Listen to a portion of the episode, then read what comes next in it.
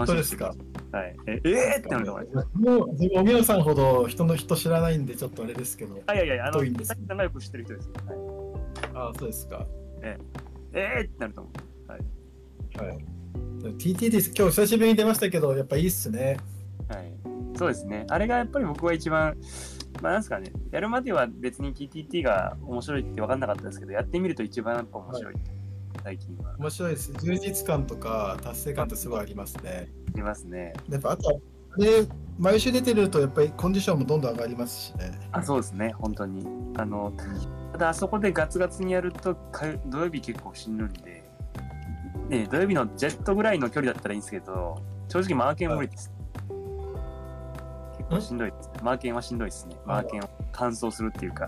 ああ、マーケン、はいはい。えマーケン、ええ明日ジャングルですかね。なんか、えそうですね。ジャングル決戦じゃなくて、なんかあの、まあ、平坦っすね、明日ね。平坦ですね。まあ、平坦だったら正直、あの、そんなにあれかもしれないですね。あの、なんか徹すれば。の、はいなん。かな山長いやつがきついんですよね。あ、そうなんですか。じゃあ100山があった方がマシ。本当です。まあ、荻野さんはそうでしょうね。自分なんか最近、はい。なんか熟度が上がってきて、ええすごい楽に集団走れるようになってきたんですよ。うんはい。だからもう、集団の力を利用できる時の方が今いいですね。そういう意味では、平坦とか、集団が大きい、集団が強い方がいい。集団が強い、うん。まあまあまあ、集団が強いのもないですけど、まあ小集集団でも、うん。まあまあまあ、そのドラフティングが引くようなのだと結構いいです。うん。この間あの、池ゴリも勝てたんですけど、あ、そうなんですか。あれも展開が結構うん良くて、うんなんか最近あれですなんかみんなの、まあまあ、矢部さんが冗談で言ってた息遣いとか、うんうん。汗が見えるとか言うじゃないですか、矢部さんが。うんうん。はいはい。あれもなんか半分あれ冗談じゃなくて、うん。それに近いのがなんとなくこう分かってきましたね。うん。うん。なんか今、このこの人きついなみたいな、ね集団こういう感じだなとか、ここで動いたらこうだなとか、それがだんだん分かってきたんで、それでなんか結構上位に絡める率が上がってきましたね。うん結構わかりますよね。だから僕も思うんですけど、なんていうかこう、その感覚的なものって別にバーチャルでも、一つの道をずっとやっていくとなんかこう、分かってくるものが、うん。まあ、スピリチュアルですけどありますし、なんかアバターの動きもなんかこう、ある程度リアルタイムに反映してるんで、そこでうん。例えばこいつケイデンスめっちゃ落としてんなとか、なんかケケイデンス上げて走ってんなとか、ちょっと緩まったなとか、よくよく見たら分かりますよね。よくよく見たら感じるというか。ただ、あの、実はその画面からの情報量ってすごく多くて、うん。やっぱりそれをこう、使って、なんだただパ力入れてこぐこぐだけじゃなくて、そういう情報も。こう取り入れながら走れるようになると、やっぱり面白いですね。そうですね。はいいやなんかすごい話してますね 後で。いややっぱり最近の、うんはいいや ZWIFT もやっぱりこうやっていくといや本当あのおじさんがおっしゃったように連度が上がっていくっていうかやっぱなんかこう、息遣いじゃないですけどあここの人きつそうだなとかまだ余裕あるなとかって、はいなんとなく分かるようになってきますよね。そうですね。うん、そうですね。ハンターハンターのなんか念が見えるような感じ。そうそうそう そうですね、オーラが。オーラがね、見えます。うんちょっともうこのまま入ろうと思います。今の雑談もすごく良かったんで、そのままの流れで始めたいと思います。はい、よはいろしくお願いします。お願いします。ちょっと、えー最初にタイトルコールをしてもいいですか？どうぞ。はいはい。では、いきます。自転車夫婦のサイクリングレディオ。この番組は、新潟県の自転車乗り夫婦、リュウジと萌えマグロが、ロードバイク、CX、スポーツサイエンスなど、ゲストの皆さんと幅広く適当に話すポッドキャストです。この番組は Apple Podcast、Google Podcast、Web ブラウザなどから基本的に無料で聞けますが、番組のサポーターを募集しています。Patreon というサービスから1回のエピソードあたり1ドル2ドル3ドルと選んで投げ銭ができるらしいですが当番組は特に投げ銭を募集していません番組の感想を「ハッシュタグ #JFF レディオ」をつけて X でポストしてもらえると嬉しいです。よろしくお願いいたします。はいありがとうございます。ということで、今日はえっ、とですね3人、えー、とリモートでの収録ということでちょっとこれ実は初の試みになります。もしかしたらちょっとお聞き苦しいこともあるかもしれないけど、えーご容赦ください。はいということで今日のゲストは、えーメインゲスト、えー岩井大衆さんですよろしくお願いしますはい、よろしくお願いいたします。はいでもう一人、えーレギュラーゲストのフォーカスおじさんですよろしくお願いしますあ、どうも、あの、ワトピアンのフォーカスおじさんと申します。よろしくお願いいたします。あの、いや、あの、ノーマル戻りましたんで、よろしくお願ねいします。ワトピアンから帰ってきましたねええ、そうです。はい。ついによかったシャバの気持ちを作っております。ということで今日はですこんな3人で、えーまあ、トークをしていきたいと思いますが、まあ、メインはちょっと岩井大衆さんにいろいろとお話を聞いていく回になります。はいはい、でフォーカスおじさんが岩井さんとちょっとつないでくれたので3人で、うん、まあ、ちょっと適当にお話ししながらいろいろとお話聞いていけたらと思いますので岩井さんよろしくお願いします。はい、よろしくお願いします。はい。でですね、早速なんですけど、はい今日の流れはですね、まず岩井さんに軽く自己紹介をしてもらって、その後に、はいうんと岩井さんはすごい陸上をガチガチってた方なんですけれども、はいまあ、その陸上の経歴とか、あと陸上からこう自転車への移行というかね、そういったところとか、まあ、主な成績とかそういうのもお話ししてもらってで、まあ、プラス結構ご存知の方も多いと思うんですけど岩井さんは、えーお寺の住職さんということですよね？はい、そうです。はいということで、えーそういったちょっとまあお寺の仏教の考え方とかをこう自分の生活とか自転車にどう生かしているかなんていうのもちょっとせっかくなんでお聞きしたいなと思ってなかなか面白い話が聞けそうだなと思いますので、はい、そういった流れでお話ししてもらおうと思います。はい、はい、よろしくお願いします。はいはいじゃあ早速岩井さんじゃあちょっと自己紹介を軽くしてもらってもよろしいですか？はい。えあのー今あ、本田さんからもご紹介いただいたんですけれども、まああの今はですね、お寺の副住職をしておりまして、まあ、父親父親が住職なんですけれども、うん。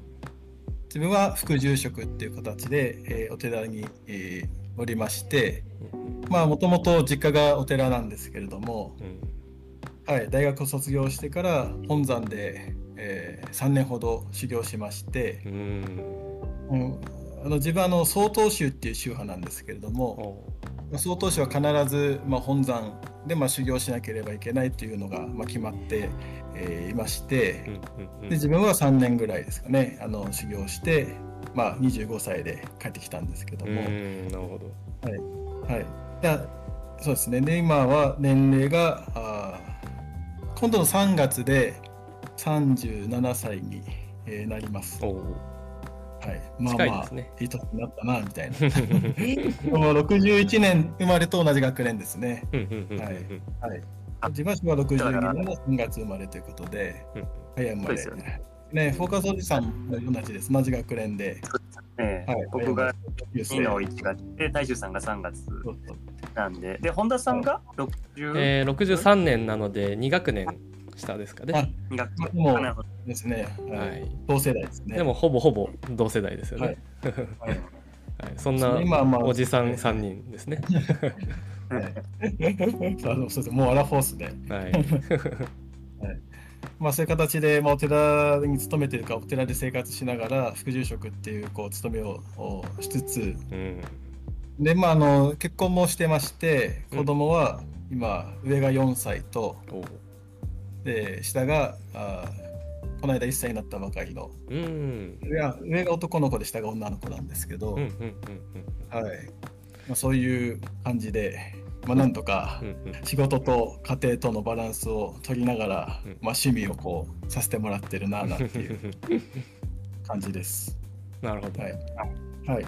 まあ、現状はそういった形でですね。はい。お子さんもそしたら結構フォーカスおじさんとも近い感じですかね、そうですね。うん一日、一日違いでしたっけ？そう、二人目は1日だけですよね。え一日。はい。えー、すごいーあれ？本田さんとこも、えっと、同じ学年。そうなんですよねあの僕は1人目なんですけれども今月1歳を迎えるのでうん。子供下の子供がみんな同じって感じですかねはい、そうですね。はい。本田さんはお子さん何人いらっしゃるんですか？あ1人ですよ。1人目で。あはい。そうなんでで、今度、あ、そうなんですね。すいません。でしいいえいえ。じゃなくて。そうなんですよ。まあ、そういう状況で、まあ、なんとか。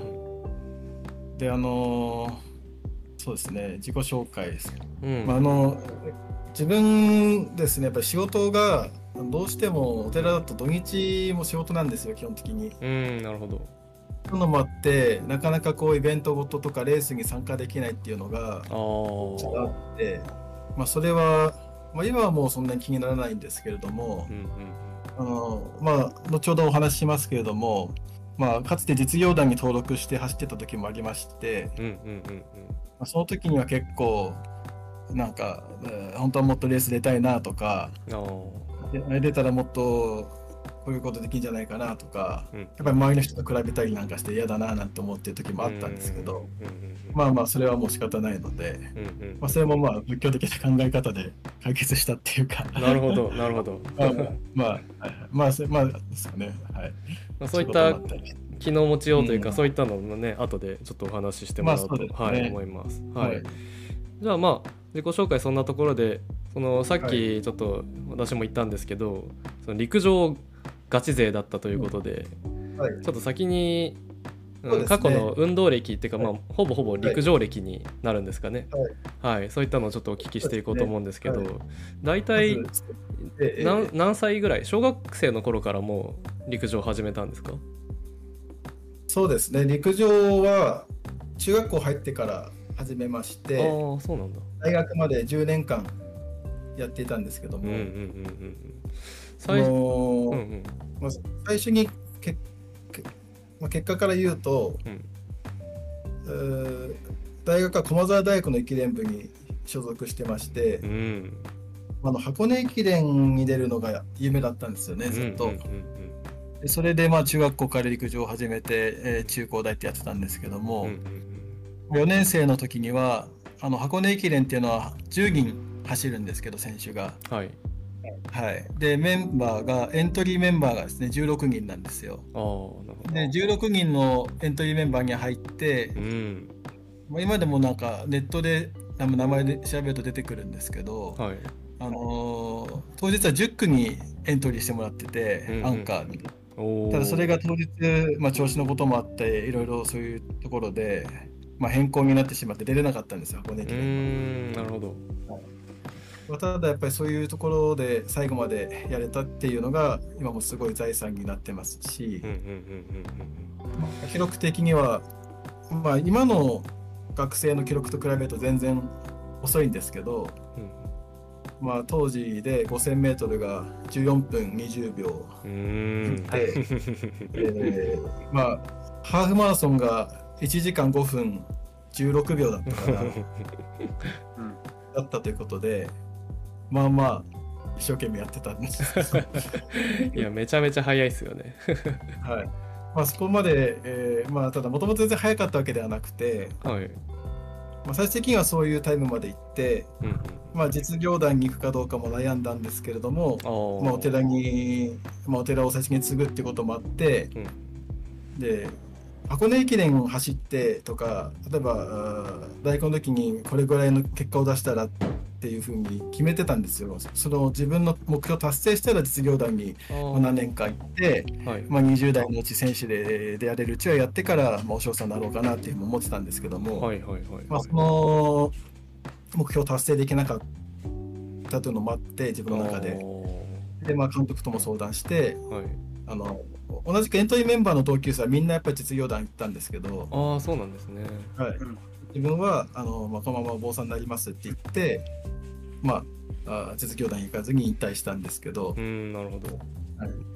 まあ、一応そこまで陸上競技はあやりきったなっていうところはいがありまして、ででそこまで行く、まあ、プロセスっていうかその話になるんですけど、はいはいはい。ぜひ。もう先ほどまあ小学校からやってたんですか？なんていうことを今お聞きいただいたんですが、はい。あのもともとは全然運動は苦手でこれ結構みんなにそうだろって言われるんですよ。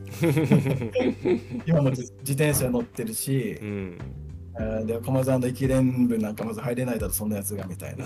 運動とともにある人生みたいな感じですけどねそうそうそうそうそうなんですけど、まあ、地元の友達からするとえ大衆が駒沢の駅伝部なんて嘘だろっていう感じだと思いますよ逆に。本当の地元のそのはい。同級生からするとってことなんですねえあのもともと運動はむしろ本当にコンプレックスでどっちかっていうとー、え小学校6年間で1回もリレーの選手に選ばれたこともないしその学校の代表で陸上の大会になったこと出たことももちろんないんですよ。あそうなんでね。どれぐらい遅いかっていうと後ろから本当に数えた方が早くてえあのこれ荻野さんとも喋ったんですけどーうん。うんエピソードとしてはあのどれぐらい運動が苦手だったかっていうとあのトーリッコっていうの分かりますかね？あの小学生の時に。うんあのうん。トーリッコって言ってうん。あのそのクラスで、まあ、これ地域的なものかもしれないんですけどはい。なんかこう例えば軽泥とかあとのドッジボールとか、はい。サッカーとかなんでもいいんですけどそのチームを2つに分けるときに、はい。まずクラスの一番運動ができる2人がはい。じゃんけんしちゃうんですよね。うんうんうんじゃんけんして勝ったら、まあ、ドラフトしていくんですよどんどうんんうんうんうん。交互に。っていうことは最後まで残る子っていうのは、まあ、要するに最も運動が苦手うんうん。な子、あるいは苦手だと思われてる子なんですよね。う、んうんこのクラスで。じ自分はそれで常に最後まで残るえー子供の一人で、う んそうなんですか、はい。本当そう、本当なんですよ。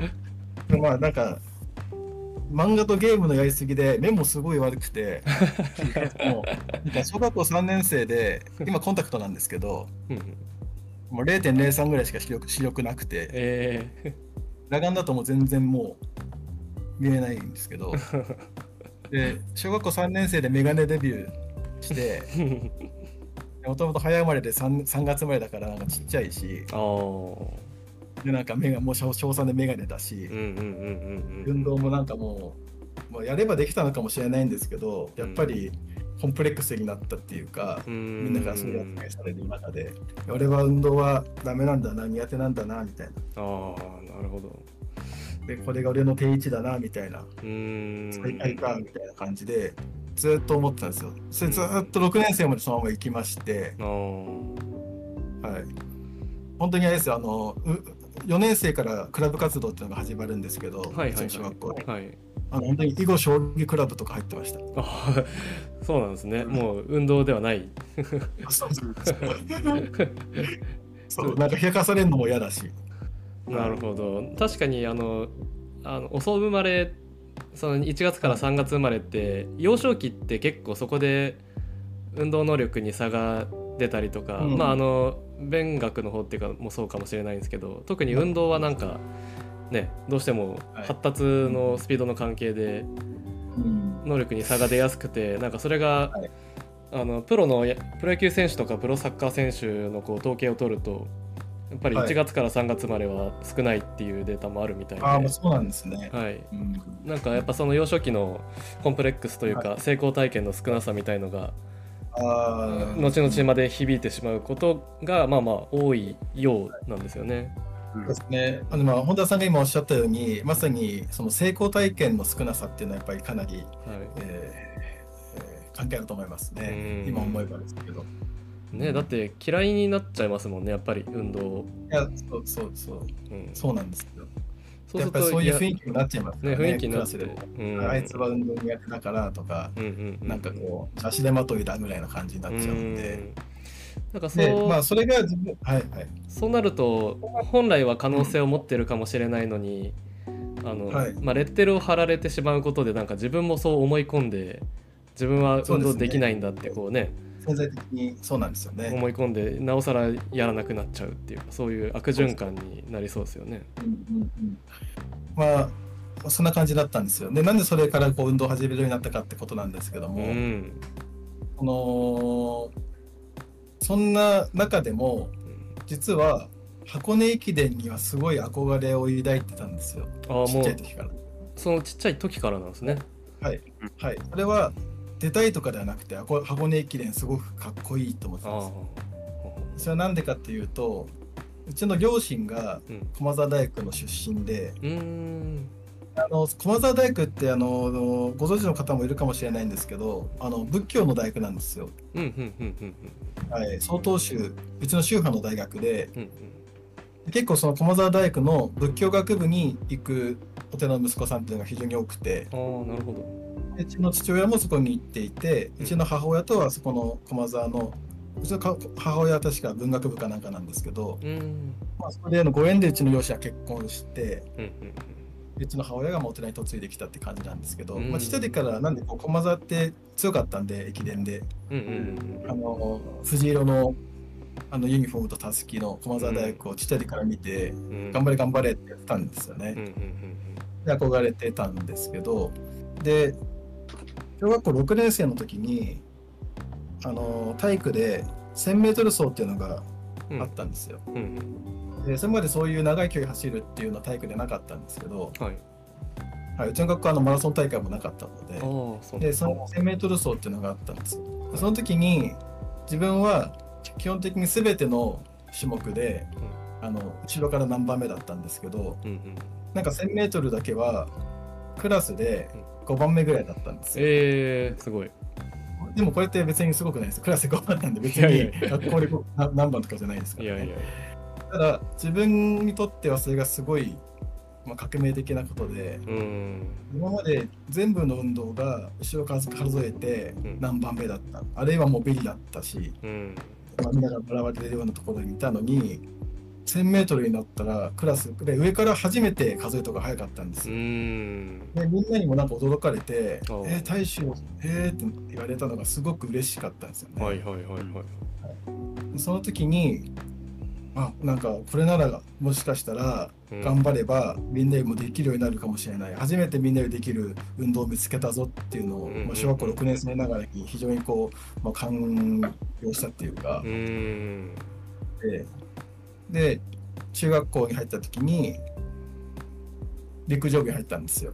うんそれがきっかけで中学では陸上をやってみようっていう気になったってことですねも。しかしたら頑張ったら速くなれるかもしれないみたいな。すごい。その箱根駅伝に箱根駅伝っていう大きな夢というか憧れ、うん駒澤大学駅伝部という大きな憧れがあっうんうんて、うんがやってみようと思ってあであすごいでも一つ大きい経験だったわけですねその本当そうですね、1000はい、メートル走が。そういうのが自分にとって、はい、中学校行って陸上部に入るじゃないですか、はい。であの一番最初の顔合わせの時にはい。同じ小学校のやつやもいるじゃないですか。はいはいはい。お前なんでここにでも来るとこ間違ってんだぞってこれ本当に言われましたからね、え それ幼心にはめちゃショックですよね。いやでも言われるだろうなって思ってうんましたけど、本当に言われんだなみたいな。うん今でも忘れ忘れられないですけどね。その子供は残酷ですからね。いや本当子供はある子供の世界ほど残酷なものはないと思う。うんだって本当今,、まあ今でも忘れてないぐらいですもんねだって。でもそういうのっていうのが自分のあれですよね。やっぱりこう反骨心っていうか今思えばね。うんうんうんで、その時にでも最初から俺は長距離やるんだって言ってて、うんうんなんか確かに私遅いからさって言ってたんですよね。うん。実際本当に中学校1年生で入って一番最初になんかタイム測定したら、うん。あれですよ 100m17、8秒かかってましたよ。だからもうみんななんてやっぱり13秒、14秒とかですからね。うんうんうんうん全然もう遅くて、うんまあでも俺は長距離やるんだなんて言って、うんうん。入ってはい、でやっぱり一番最初の入って3ヶ月での大会はえー仙台市の市の大会でしたけど、予選でビリから2番目でしたね。あーそれ千は1500メートル出たんですけど、1500メートルでね。はい。なるほど。ね。まあ、でだったんですけど、うん初めて陸陸上競技場を選手として走っているだけで嬉しかったです。ああ、なるほど。うん今までそんなところに立つような人間じゃなかったんで、うんっていうのが。いや、なんかめっちゃわかりますよ。僕はずっと野球をやってたんですけど、あ、ただですね。はい。少年野球から野球やってたんですけど、やっぱ野球場でね、野球やった時とかは、自分の上手い下手に関係なく、こう興奮するっていうか、うんうんあのいい球場ほどやっぱりモチベーションっていうか、気分高まるし、うんはい。本当そういうのってありますよありね。ますね。うん、特にこう子供の頃とかっていうとなおさら。うん、はいなるほど。で本当にね、そういうところから、まあ、スタートして、うん。で、本当にただ走るのはすごい楽しかったですね、遅いなりに。うん。はい、でずーっと走ってるうちに、でも、だんだんだんだんとやっぱり走れるようになるんですよね。うん。で、当時あんまり指導者いなかったんですけど、うちの学校って自分で今思えばあの陸上の雑誌買ったり、マラソンが速くなる本とかを当時本屋さんに行って探して買ってきたりして自分で、今思えばその時からですね、自分で読んで、うん。うんその内容をいろいろとチャレンジして、やっぱり陸上の友達なんかもいませんでしたから、当時は。何やったらいいかわからないし、で先生は教えてくれないしっていうのもあって、自分で考えていろいろ。それこそその当時から LSD とか本で調べてやってインターバル自分なりにやってみて。ーはいはいはい。でやってたらあのやっぱ速くなるんですよね。そうやっていう思いを持ってや取り組んでると。うんうんうん。そうするとやっぱり中学校2年生の時には、まあ、県大会まで行けるようになったり。えー、あもう2年生で。で中学校3年生の時にはもう市でえー4位、えー。県で10番ぐらいまでなったんですよ。すごい。もうそれはめちゃくちゃ楽しかったですうね、んどんどんどんどん速くなっていってフェリーから始まってうん。伸び率がすごいですね。表彰台に立てるようになったうんものすごい、はいまあ、夢夢のようでしたね、うん自分でも信じられなくて、まあ、今までそういうのが今、俺本当に小さな成功体験、自分にとってはただ、ものすごい大きな、感激するような、感動するような出来事だったですね。いや十分大きいと思いますよ。その小学校の時の、まあ、コンプレックスがあったからこそというか、はい。その分喜び,、ね。喜びも大きいっていうか、はい。ずっと運動できてる人だったらなんかまあまあまあまあそのままはいかなって感じだけど、今までコンプレックスそうです抱い,、ていたからこそその躍進がはい。なおさらこうね嬉しいですよね。ええそうなんですよ。うん。それで、この箱根駅伝駒沢大学っていう夢が少しだけ近づいてきた感じがして、はいはいはいはい。うんででこえ高校に進学するんですけどうん。地元の公立高校に行くかあの仙台育英が仙台にあって、うんうん。仙台育英って駅伝の常連上昇校でうん。自分の時も全国で優勝とかしてたんですけど。ああそういうレベルなんですね。悩んだんですよ。うん。公立高校に行って自分なりにまた頑張って伸びていく伸ばしていくか。はい。それからあ身の丈に合わないけれどもうん。うん絶対に力不足だけれども理系に行くか、うん。それを非常に悩みました。うん。でも夢があってうん。それはやっぱり駒澤大学の陸上部にまず入ることという。うん。そのためにはどうしどうしたらいいかっていうとやっぱりもう決まってて育英の陸上部しかないんですよ、ううん。んやっぱり陸営の陸上部に行ってやっぱり推薦をもらえるくらいの選手にならないとまず入れないので駒澤に。うんただもの今思えばものすごいリスキーですね。潰れるんじゃないかっていうのもあって。うんうんうんうんうんうん。ね通用しなかったりするともうまあはい。まあなんていうまあかまあそれでもうおしまいですからね。ね。陸上選手としてもそこでまあメンタル的にもやられてはい。潰れてっていうことですよね。あのまあ本田さんも野球されてたってことでやっぱりはい。野球の強豪校っていうのは本当に練習量なんかも多かったりとか、うん。競争が多かったりとかうん。非常に大変だと思うんですけどはい。やっぱりまあどのスポーツもそうですけどやっぱり県のトップのチームとか全国でさらに上位のチームってなるとやっぱりかなり厳しいんですよねいろんな面で。い。いや相当ただやっぱきついり、だろうなと思います。うんうん。はい、まあでもそれはやっぱりです。自分でもゴールがその育英に入って育英でどうこうなりたいとかじゃなかったのでうんうんゴールがその先だったんでうんはいはいはい。やっぱり育英にはい。ってことでまあなんかとかちょっとつてがあって育英の監督にちょっと連絡取ってお願いしておーこんなた今の持ちタイムで入れてくれますかって言って、はい。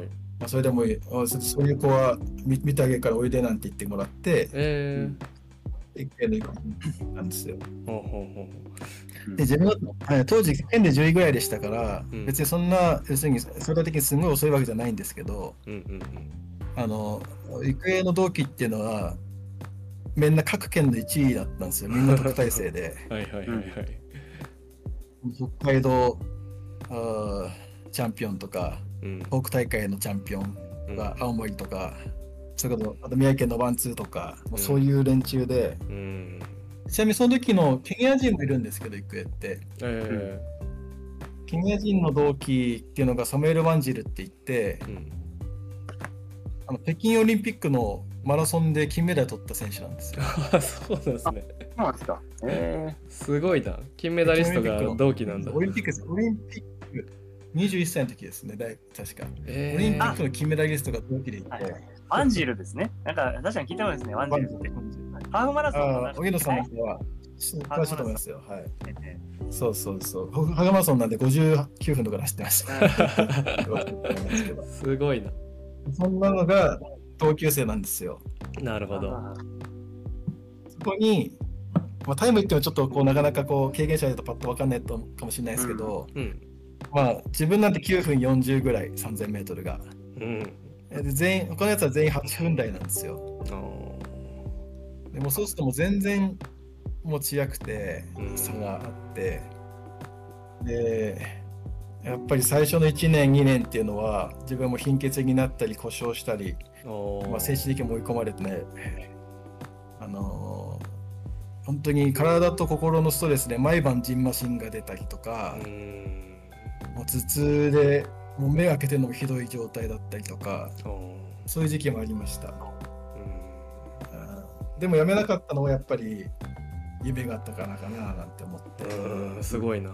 辛くてもやめたらおしまいですからねうんでその時もう二度とあの痛い苦しい経験したくないですけどうん。でも今思えばあそこでこう耐え忍んだことができたということはすごく財産ですうん。うね。ん。うん。それはもう間違いないですよね。多分そうやってやめとかな岩井さんほどのレベルじゃなかったとしても、まあ、何かしらこう部活動とか打ち込んでる人はうんこうみん何かしらみんな経験している実感していることじゃないかなってすごく思います。はい、うんああの時頑張ってよかったっていうか。はい、特にやっぱり高校生ぐらいの時ってやっぱりいろいろ思い悩むこともあると思いますしね。うん本当です他にやりたいね。ことが、それできますよね。はい。うん。で、そういうのがあって、でも、やっぱ、あの、でもその2年間で、うん。なんですかね、高校3年を乗り越えて、高校3年生になった時にうん、急にタイムが速くなったんですよ。えー。やっぱり体ができてきて、はい。練習を消化できるようになった。あの自転車もそうですけど、オーバートレーニングって強くならないじゃないですか。うん。故障したり、うん。で体調崩したり、いわゆるオーバートレーニングだったんですよね、多分大あ高校1、2年生っていうのは。うんうんはい、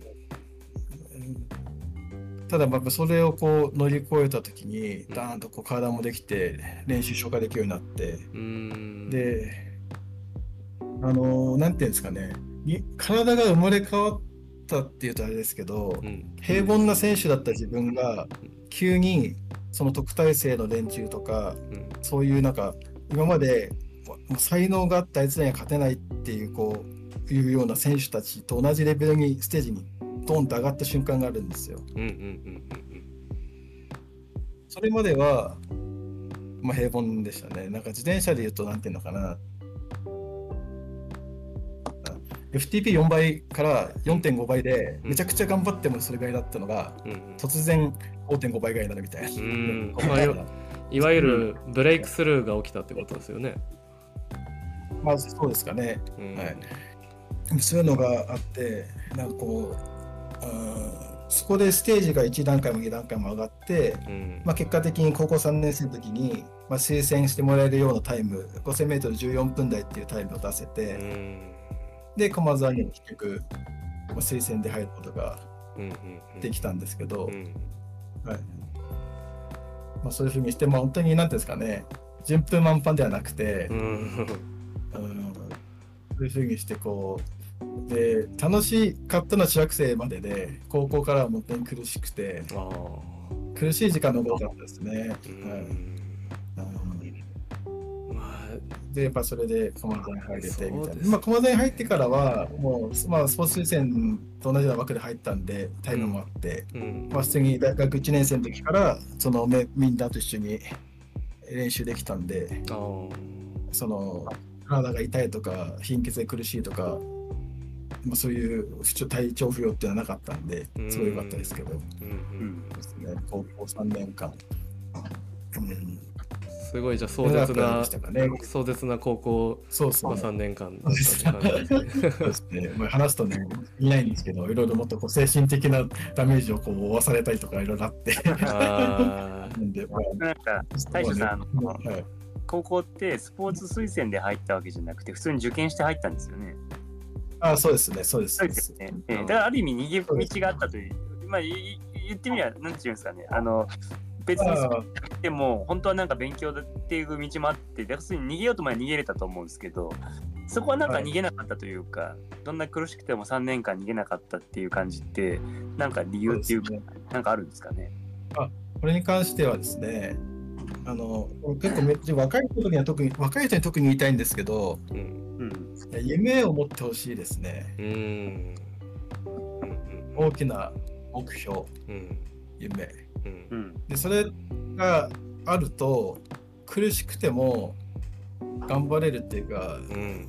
なんですか、逃げないっていうか、うん。うん、その自分、まあ、陸上を通して思ったのは、まあ、大学でもいろいろ経験してあるんですけど、大きな夢や目標を持つことと、そそれに向かってちょっとずつでも進んでいくってで、あの、大きな夢、大きな目標、そして小さな成功体験。うん。これの積み重ねが一番大事かなと思いますうね。ん。いやすごく大事ですね。でもあれですね。これまさにうん。言うはやすしっていうかうん。行うは形っていうか あの多分いちょっとした夢や目標を持つことはおそらくはい。まあまあ誰にでもあると思うんですけどそれに向かってやっぱり突き進み続けるっていうのははい。本当に一言では言えないというか本当にすごい辛くてうん。苦しい時間も多いとても大変なことなんだろうなとだからすごく気持ち強い気持ちが必要なことだなとは思いますよねやっぱり。でも、うん、でも、まあ、こういうとなんか自分がすごいなんか気持ちが強い人間だから頑張れたんじゃないかみたいになっちゃうかもしれないんですけど、うん。決してそうではなくてうんやっぱり何回もやめようと思いましたしうん逃げ出そうと思いましたしうんこんなんやってどうすんだとかやめてバイトとかした方がそれ特に大学の時やっぱスランプになった時もあるんですけど。やめてその学部の友達と一緒に遊んだり合コン行ったりうん。あとバイバイトして社会経験積んだりした方がうん。いいんじゃないかみたいな、いはい。そういう葛藤なんてしょっちゅうありましたうんうね。んい。やそうなんでしょうね。あのこうやって、うん。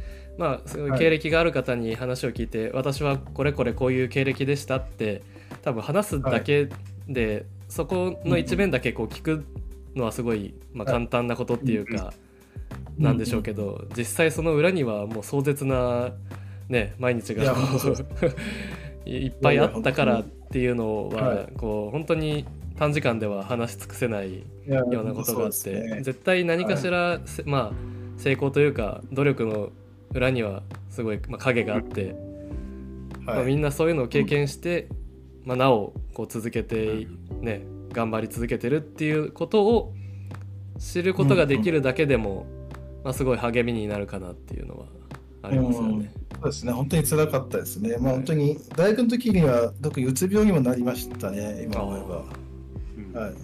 もうずっとね、ねなんかそうですね、熱も下がんないし、夜も眠れないし、睡眠導入剤飲んでやっと寝て、うん。なんてことも1ヶ月半ぐらい、2か2ヶ月ぐらいありましたかね、大学の時も。本当に辛かったですけどね。うんあその精神科は行かなかったですけど、うんうん。まあ、よく行って内科の先生なんかからもその心が軽くなる漢方薬とか処方されて飲んでね。う んまあ今思うとそうだったろうなっていうことなんですね。そうですね。学校も1ヶ月が行けなかったですからね。練習だけはなんとか行ってましたけどすごいな。大学の時ですけど。うん。でもそれをさっき言いましたけどその辞めてうん。遊んだりバイトした方がいいんじゃないかなって思ってた時もありましたけど、うん。4年間結局最後まで陸上やってうん。で箱根駅伝夢の箱根駅伝すぐ目の前まで来てうん。出れなかったじゃないですか。出れなかったら本当に意味ないなってやってる途中に思った時もあったんですけど終わってから思ったことってうん。全然違くてうん。あの時なんで俺はもっと頑張れなかったんだろうとかううん。んあの時、うんもっとなんでこういうふうにやらなかったんだろうとかなんかもうそういうことなんですよね。あああの時やめて遊んだけよかったな今度出れないんだったらっていうのは一切もなくてはいはいはい。あの時もっとこういうふうに頑張ってもよかったとかっていうふうにすごく思ったんですよ。なるほど。だから本当に最後までやって今では良かったと思いますしそういうふうな思いになれたこともすごく大事なことかなと思って思います。んなるほど。っていやすごいすごい多分思いがあったんでしょうね。だって本当にそれだけ夢として追い続けてきた箱根駅伝にメンバーまで選ばれたのに、まあ、最終的にはね、で出れなかったそうということでいや本当になんかもうそこで自暴自棄になっていやいやいや。もう人生ええわってななっちゃいそうな気もしますけど、いやいや。そうまあね。ただやっぱり高校もやっぱり日本一の高校で自分だけも優勝しましたし、駒沢の時も箱根駅伝1回優勝したりなんかしてうん。よかったんですよ。そうするとやっぱり指導者の指導者ってすごいんですよね。やっぱり高校の監督も。あー大学の監督も、はいはい。特に大学の監督と大八木監督っていう結構有名な人なんですけど。うん。やっぱりそういう人の姿を見て4年間競技に取り組んでると何ですかねその腐った心にはならないっていうか。あー。なんですかね。うん。やっぱり心も鍛えられたはいはいはなと思うんですよね。はいいなるほど。なんかあれ指導者の愛愛的なものを感じます。厳しいにしてもなんか愛がある方の方の指導者なんですよね、多分、うん、小池さん結構自分の時すごい怖くてうん、すぐやめろとかなんかまあ言うとあれですけどもうなんかちょっと叩かれたりとかえ叩かれたりとかまあ本当に怖かったんですけどーうんでやっぱり大八木さん、まあ、大八木監督のその情熱っていうのがすごくてやっぱりそういうのをこう目の当たりにしてたんで、あ俺たちも頑張らなきゃなとか、うん。こんなにやってくれてるから監督をやっぱり勝たせてあげたいとかそういう気持ちになるんですよね。なるほどなるほど。そういうのでいろいろとだから本当にそういう思いとか自分一人で走ってるんじゃなくてみんなに支えられて多くの人に支えられてうん。競技やれてんだぞ、競技やれてんだぞとかう、ん。道具道具とか物とかあと人のことを大事にしろとか感謝しろとか。うん。やっぱり自分だけ俺が俺がっていう選手はあある程度までは行ってもなかなかそこから行かないってよく言われるんですけどうん。やっぱり最後の一押しとか最後の一踏ん張りっていうのはやっぱり感謝の思いかなって思いますね。ぱり支えてくれてる人がいる応援してくれてる人がいるとか、うんうんあとやっぱりもう自分がやってきたっていう自信ですね。うんここまでやったんだっていう。はい。それが最後の力ですね。やっぱり。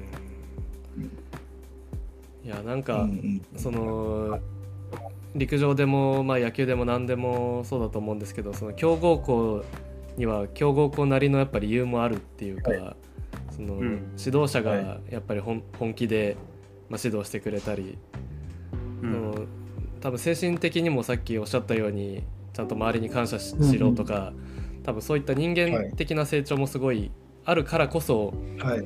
その、はい。運動としてもすごくレベルが高くなっていくっていうか、なんか本当そうですよね。ねさっき岩井さんがおっしゃったように、自分だけっていうそのセンセンスだけでは多分本当の高みにはいけないっていうか、うんなんか人間力も伴ってないと多分なかなかね本当の上にはいけないそうですね。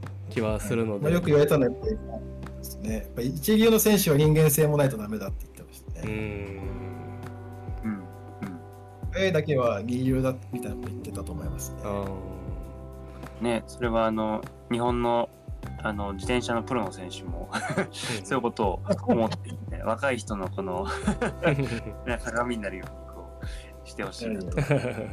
まあやっぱり競技は関係ないですからね。やっぱりそのスポーツ選手。っていうか。そうなんですよね。えープロっていうのは結局そのスポーツを代表する人間性として見られる面も正直あるんで、うんまあ、そうですね。プロだから成人たれとは言いませんし別に政治家だから成人たれとは言わないですけど、うん。まあなんかこう少なくとも憧れるような側面をいっぱい持っててほしいですよね。うん。そうですね。そうですね。う、うん。んそれは思いますねやっぱり。うん。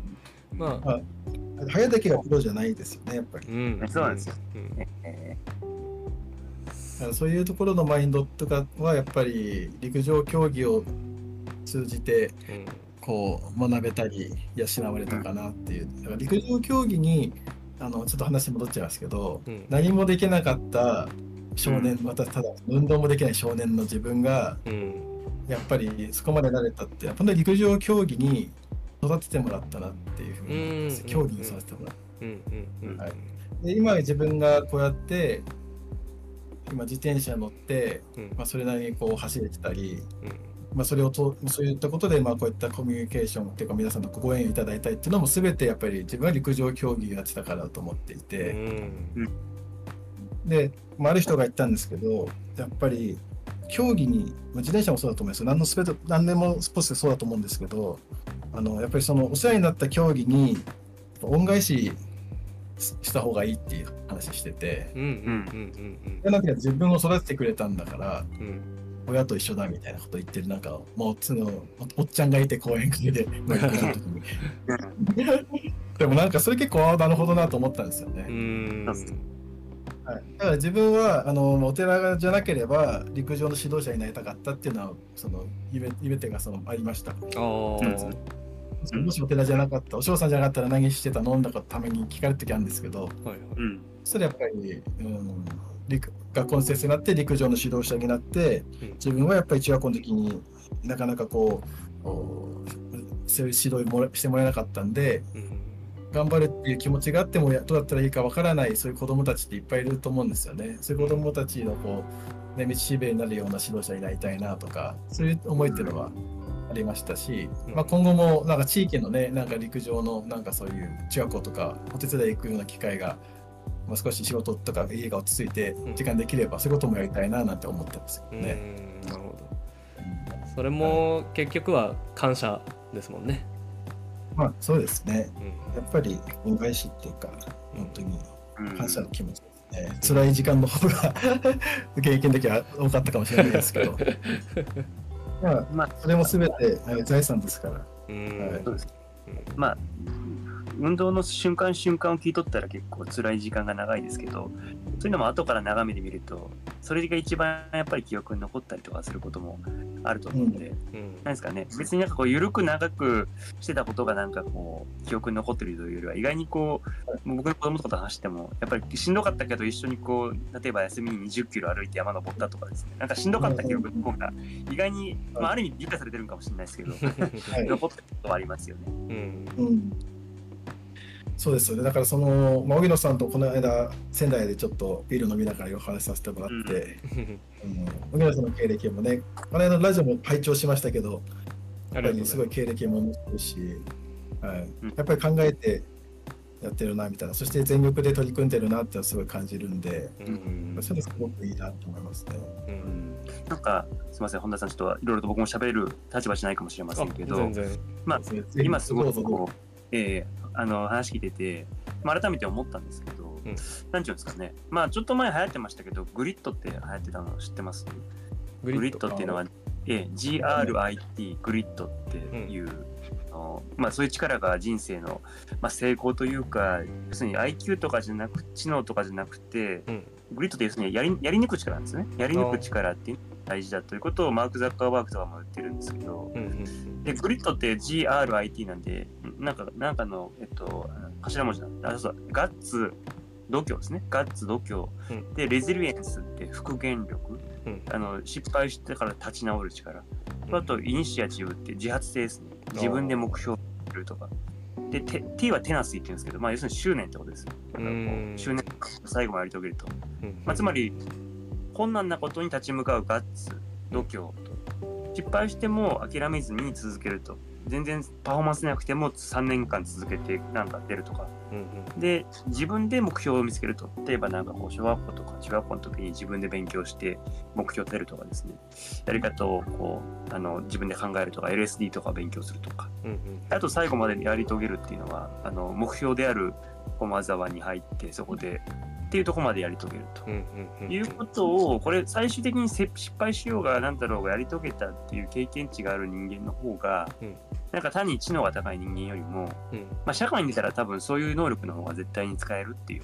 うんことをなんかええまあまあ、社会って言っても結局、他のスポーツやっても一緒だと思うんですよね。うん自転車やってもやっぱりこうこの力だと思いますし、途中で脱せずにやりすぎれば、TTT もあの今日あ、タイムトライアルですね。チームタイムトライアルっていうのを、ツイフトで今日朝やったんですけど、あの、諦めるかどうかは、なんか本当に、あと2秒頑張るかとか3秒頑張るかという世界だったりするじゃないですか。うんリアルレースもそうですけど、そういう気持ちのメンタリティのところってやっぱりこう、こういう、今までの生きてきた中で培われてきたそういうやり抜く力とかなんかそういうものに関わっていくんじゃないかなって。まあまああんまりなんかこうファクトはない、ファクトっていうかなんかこうんう、証明はできませんけど、あるんじゃないかなと思って、うん。うん。それが愛州さんの話聞いてすごい、今の4つの要素全部含んでるなと思って、なるほど。え確かにあのこうやこうして見るとあの、えうん、結果的にはそれを体現されてたなっていうそうですね。うん。感じですよね、やっぱり。そうですね。うん。やっぱり苦しい時から、なんかね、学生の時にやっぱり学んだのは、苦しいところから逃げないとか、うんうんあと耐え忍ぶこと。これはあの心精神的にもそうですけど、正義的にきついとかですね、トレーニングの強度高くてきついとか、うんあの小さい成功体験じゃないですけど、うん自分、うーん仙台で結構毎年朝練やってやってるんですよ、週に1回。うんうん。で、まあ、前にこう実業団で頑張りたいみたいなこう若い子来てでやってた時も結構なんか途中で簡単にちぎれちゃったりとかうんうん。なんかなんかポジションがどうとか言ってなんかいない 気づいたらいないとかあって。なんか目標はすごい高いんですよ。うん。うん。だからいやそうじゃないよって言ってうん。なんていうんですかね逃げ癖とか垂れ癖みたいなのが一番良くないからって話して、うんうん。でこれって自分あの一種の病だと思ってて垂れ癖とかって、うん。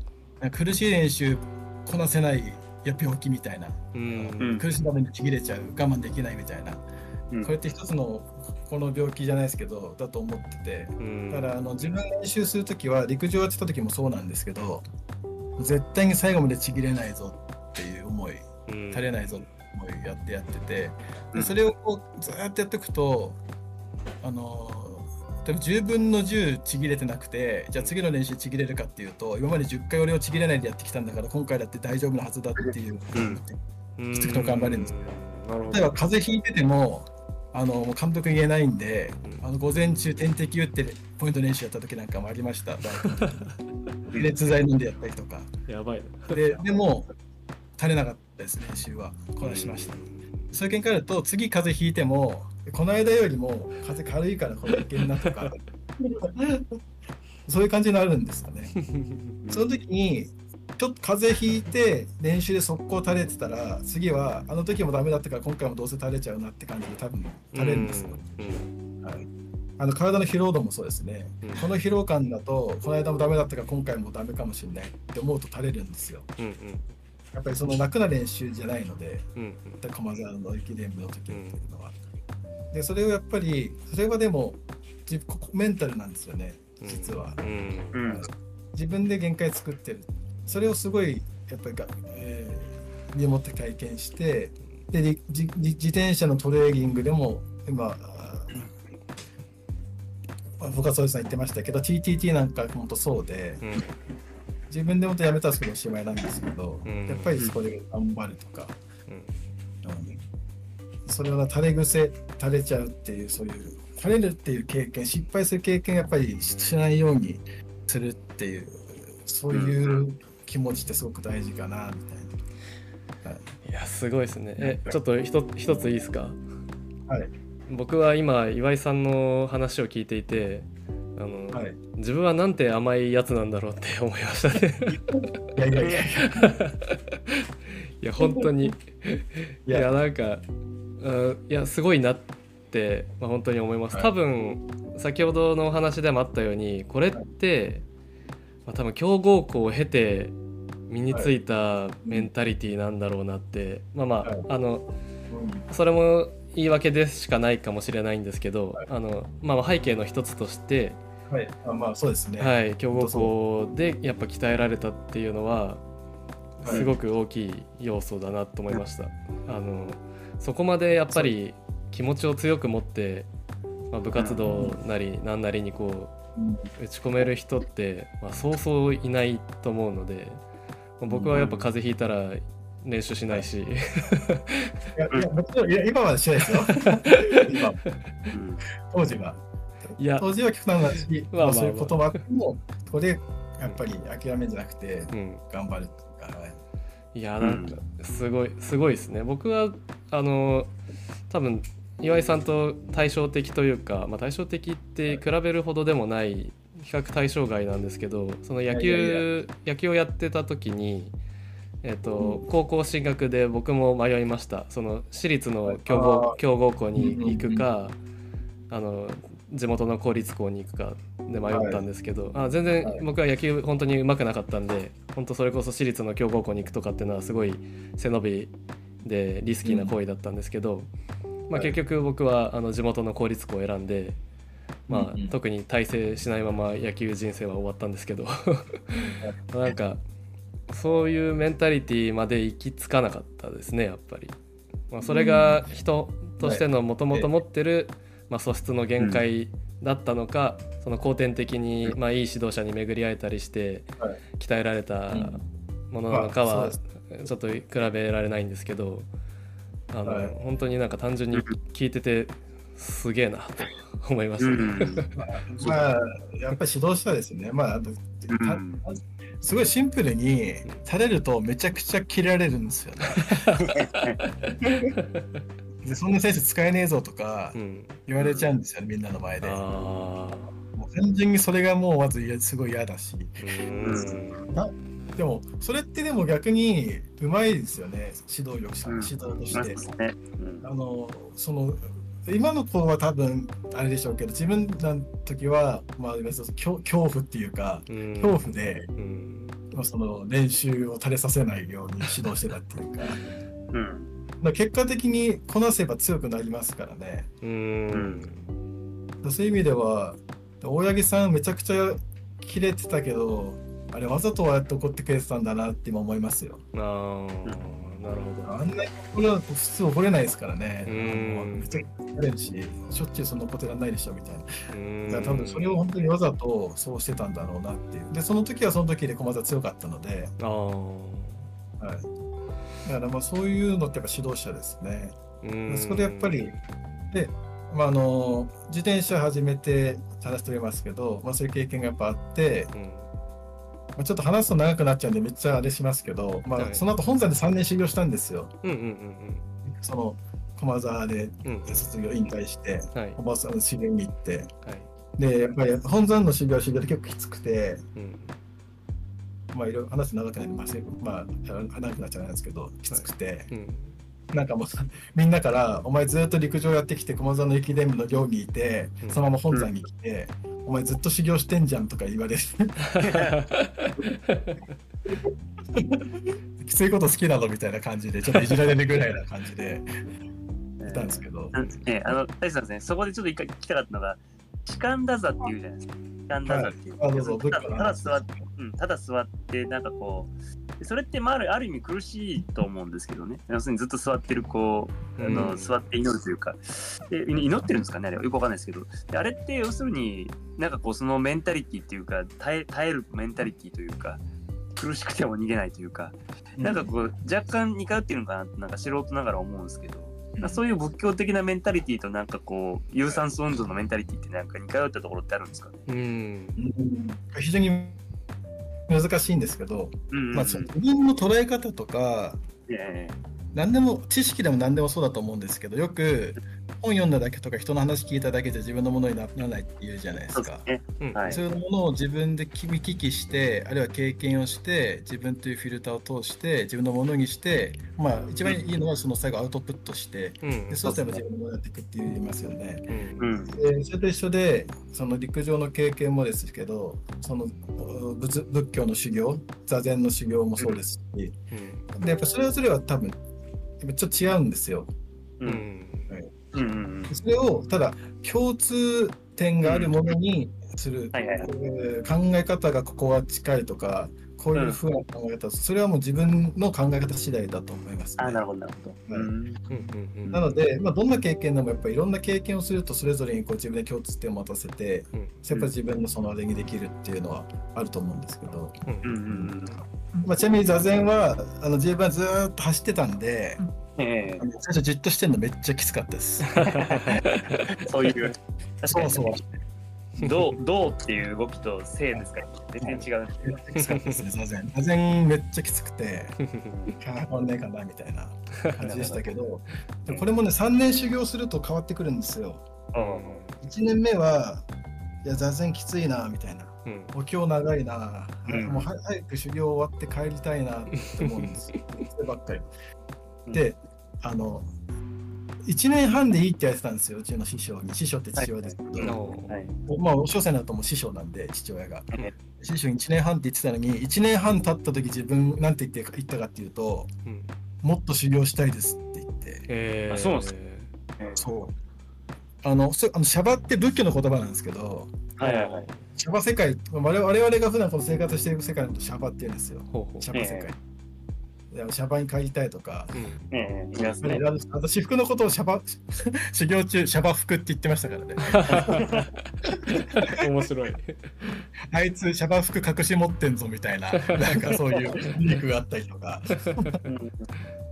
なんかそういうまあちょっとネタですけど、うん。ええまあそういうことやって、まあそうそうそう、そうシャバに帰りたい、まあ修行終わって帰りたいってずっと思ってたのが1年半したら、うんあの不思議と帰りたくないんですよ。本山にもっといたいと思うんですよ。えこれあのあのね人によってはねなんかよくうまく洗脳されたんでしょっていう人いるんですけどズバリ。ねそう思う人いると思いますけど違うんですようん仏教ってお尚さんとしては、うんまあ、これを正しく皆さんに伝えると非常に難しいんですけどうん。で結局それ洗脳でしょっていう人は多分ずっとそう思うと思いますし。う んあの最初は結局大学生なんですよ卒業していくから、うん。お尚さんの格好してても。うんう。ん。結局それのお兄ちゃんなんですよ。うん。お尚さんの格好した、それを本山っていうそのど100人以上いたんですけど全部で、同期は50人以上60人ぐらいいて、うん。でそれで毎日毎日朝4時から座禅をしてお経を読んで雑巾がけして、うん。えーお粥を食べて、うん。えーまあ、いろいろこうやるんですけど修行を。うん。うん。そういうのをしてるうちにだんだんだんだんとお尚さんになってくるんですよ。うん。でそのお尚さんとしての資質がだんだん自然にちょっとずつこう身についてきてうん。うん。で1年半経つと本山ってすごくいいところだと、うん。こんなの本山でみんなで一緒に座禅したりえー雑巾がけしたり、お経を読んだりなんてできるなんていうのは本山の修行終わったらもうできないと思うんですよね。うん。うん。この素晴らしい場所で700年以上続いてきたこの修行を毎日行えることっていうのはすごいありがたいと思って、あのあとこの長くいると初めて行ける修行の場所とかもあるんですよ。うん。なんかゲームじゃないですけどレベルアップしてからじゃないといけないダンジョン。はいはいはいはい。はい、でそれが3年目じゃないといけなくておー。1年半で帰るとそこに行かずに終わっちゃうんですよ。はい、でその場所っていうのがここはちょっとあの陸上経験と関係してくるんですけどうん。あフィジカル的な問題で。うん。その場所っていうのは3ヶ月間行くんですけどうん。1日2時間しか寝れないんですよ。ええ3ヶ月間。えええうん3ヶ月間2時間しか寝なかったら人間どうなると思いますか、えいや 死んじゃいますよ。うん。はい、意外と知らないんですけど。アホになるんですよ。めちゃくちゃ。うーん。もうやばいですよ。もう思考思考能力とかも全然なくて、そうですそうでしょうんね普通にあと歩きながら眠って壁に激突したりするんですけど、ええ。うん。まあ、これだけ聞くと完全にやばいじゃんって話なんですけどなんでそうなるかっていうのもちゃんと理由があって。うんその部署っていうのは3ヶ月間が1期なんですけど大体78人ずつ行けるんですよ。ううん。んで78人で本山の本堂っていうのが自分あの本山って福井県の永平寺とうん。横浜にあの鶴見に総持寺っていうあるんですけどうん。本山が。で2つ本山があって総持寺の方で使用するんですけどん。自分はしたんですけど、うん。あの本堂が畳1000畳の広さなんですよ。畳1000畳。うん。広めちゃくちゃ広くて。でそれを毎日雑巾がけしたりいうん。棚を全部拭いたりしてで先輩に点検を受けて OK をもらわないと眠れないという場所で。それはなそれはで本堂に仕えるっていう部署なんですよね。本堂っていうのは仏様っていうそのお寺で一番大事な、うん。ね、方がいるところなんで。うん。そこだから結局1年目2年目のわからないやつがいいけるところじゃなくてうんうんえーちょっと修行的に言うとちょっと尊い場所だからうんうんやっぱりある程度修行に積んだものしか行けないっていう場所でうんうんでそこでお使いをして仏様にお使いをしてやっぱりそれを毎日毎日きれいにしてってなると結局寝れる時間で2時間しかないんですよ。おー結果的にこれも2時間ってことなんですね。あそう結果的に2時間になっちゃうんですよ。なるほど。別に意地悪意地悪されて寝かせてもらえないとかじはいゃなくて、はいはいはいはい。はい。結果的に2時間なんです。やることめちゃくちゃの量の仕事っていうか、はいはいはいはい。うんものこなしても2時間しか寝れない。んですよ。うん。はい、まあなんななんならあの最大30分とかとかありましたけど、えまあ、まあっていうところがあってだからそこにみんな行きたいってなるんですよ。なんか そこを経験してから帰りたいと。うんなってこれあの本山病って言うんですけど 病気になっててなんかあそこ行くとかっこいいみたいな。謎 にまあでもまあそういうのもあってただ本当にそういう経験をやっぱりして、まあ、で我慢できたのはまあその大学生の時の経験とか。うん。でまあ、そういうのを経て、まあ、お嬢さんの勉強もしてうん。お嬢さんとしてのそういういろんな修行の経験もしてうんこれだってすごく良かったですね。うんすごい話だな。まあえーまあ、本当にね本山ネタだけで多分もうずっと23時間ずっとお酒飲んで楽しく喋れるんですけど そうでしょうね。面白いですよ。それも壮絶な、なんかぜ普通の人がまず経験しないところだからそ、うそう地元の友達とかでも鉄板でしたよ。そ そうだろうな、めっちゃ聞いてみたいですもん。はいちょっと話す長くなっちゃうんで、まあ、それは、そうですね何かの機会で、はいまあ先ほど、あの荻野さん、荻野さんもすごい仏教のことを興味関心持たれて、うん。うん勉強、ね、してくださってますけど、時間多座って言葉が出てきて、うん。時間多座を知ってるというのはすごいんですけど、ううん、ん。荻野さん、時間多座っていうのはどういうことかわかりますか、いや、わかんないですけどね。僕はなんかただ座っただ座っているっていうその修行のことを士官打座って言ってんのかなっていうふうにしか思ってなかったんですけど、まあ、うん。はい。士官打座と行重座がでしたっけ？っていうのがなんかこう、曹洞宗の特徴だっていうふうなことはなんか言われてると。曹洞宗の修行。はい、曹洞宗の永平寺派の方のお寺のあれだったんで、ええ、檀家だったんで、ええ。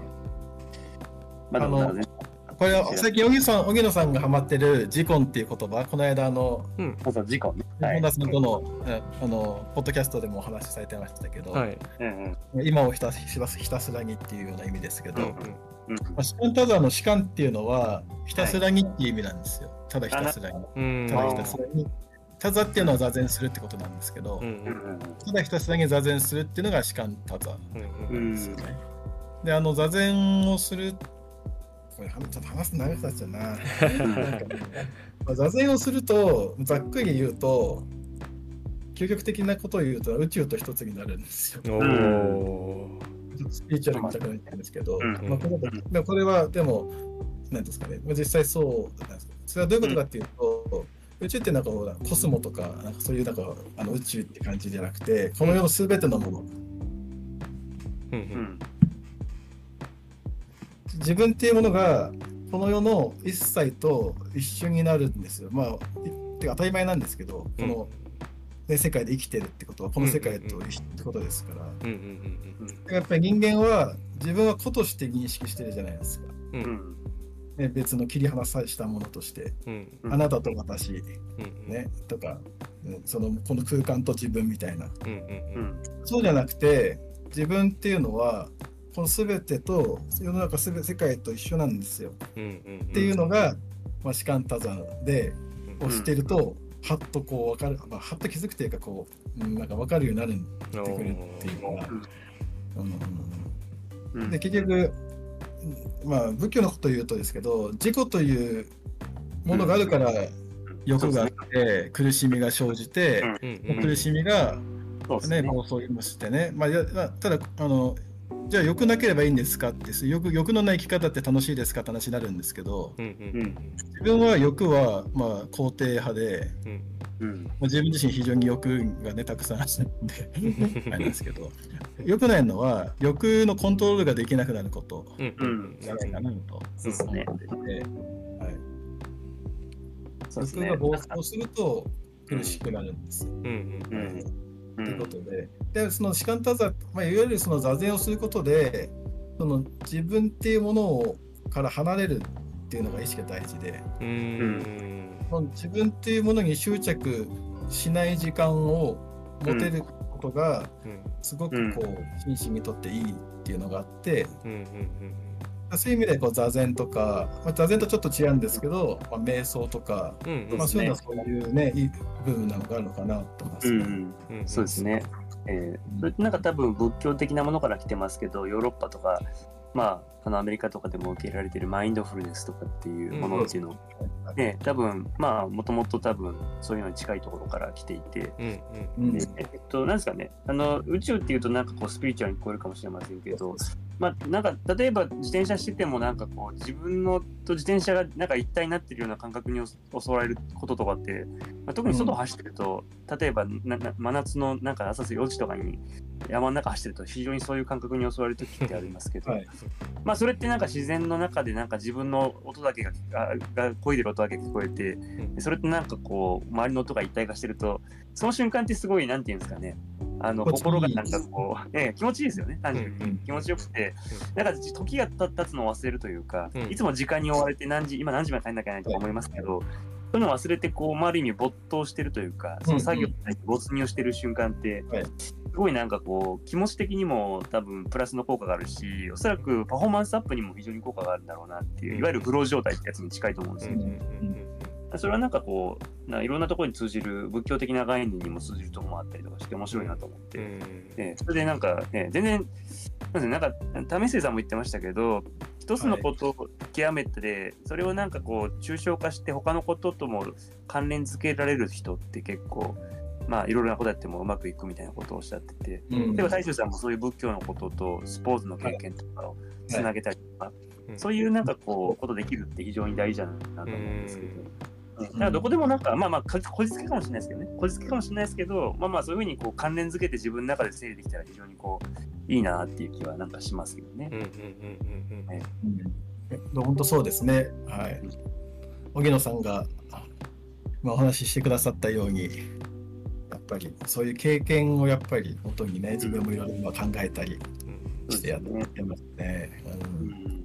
まあ、その山の中走ってこうねあそこで一体になってるなっていうか要するに解放されてるような感覚っていうのはすごくいい感覚でそういう感覚すごく自分は大事にしたいなと思って、うんん。あの雪山歩いたりとかもするじゃないですか。ああ、うんはいはいはいああいうのもそうなんですよね。うんやっぱりそこにわかります。自然が自然が好きっていうのもありますけど、あうんこれは別に何でもいいですよ。その人が好きなこととか好きな場所とかでいいと思うんですようね。ん座禅もそうなんですよ。座禅をして、まあ、そういう風になる人もいますし。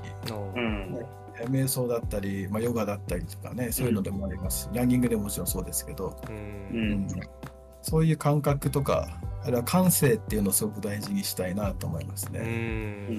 これなんかあの自転車的な話をすると多分パワーメーターとか心拍数とか見てたら絶対にたどり着けない領域かもしれないですよね。そういう時は多分やっぱり無になってるっていうか数値とかなんて見ないでこう、はい。まあ、体感的な部分でこうコントロールして、うん。コントまあ、コントロールしするっていうもう気持ちすらないっていうか多分うん。そういう状態ですもんね。だからじゃあ今何ワットで超えてるとかなんて絶対多分思ってないと思うんでその時は。なんか今はそういう数値に結構縛られがちなあの競技だと思うんであのうんあえて意識的にそういう何も考えない時間を設けるっていうのもすごくいいんじゃないかなと今話を聞いて思いました。う。うんんそうですね。うん。はい、だ自分は結構ね、もう数字好きで、おうん。話ちょっと私は矛盾しちゃうかもしれないですけど、あの、うんまあ、陸上も数字だったじゃないですか。うんうんうんまあね。うん、で、自転車も数値で、パワーメーター出てからは、もうパワーメーター好きで、うん必ずパワー取ってうんやってるんですけど、うんうんやっぱりそういう指標があるっていうのはすごくいいなと思いますね。ただやっぱそれがやっぱり、うん、よくねあるのはいい時はいいんですけど、うん。良くない時は気になっちゃって逆にモチベーションダウンしちゃうとか。あのいい時はもうもう常にもう何だっていい状態なんで、うんまあ、数字とかで数字を見るのが楽しいとかそれがメインでもいいでしょうし、うん。でもやっぱ悪い時にその数字を見てモチベーションが下がっちゃう時は本当にそういうのを抜きにしてうん。純粋には走ることを楽しむとか、うん。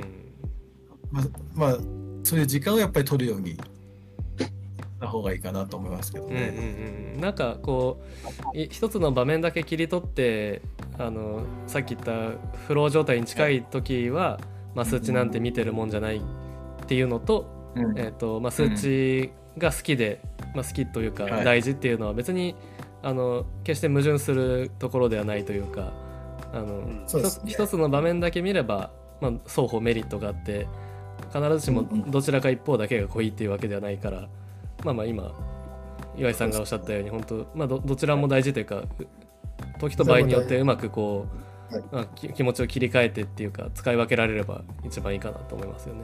まあ本当そうですね。切り替えですね。うんもう悪い時なんて、まあ、自転車またがっただけでめっちゃ俺偉いやんでいいと思うんですよ。本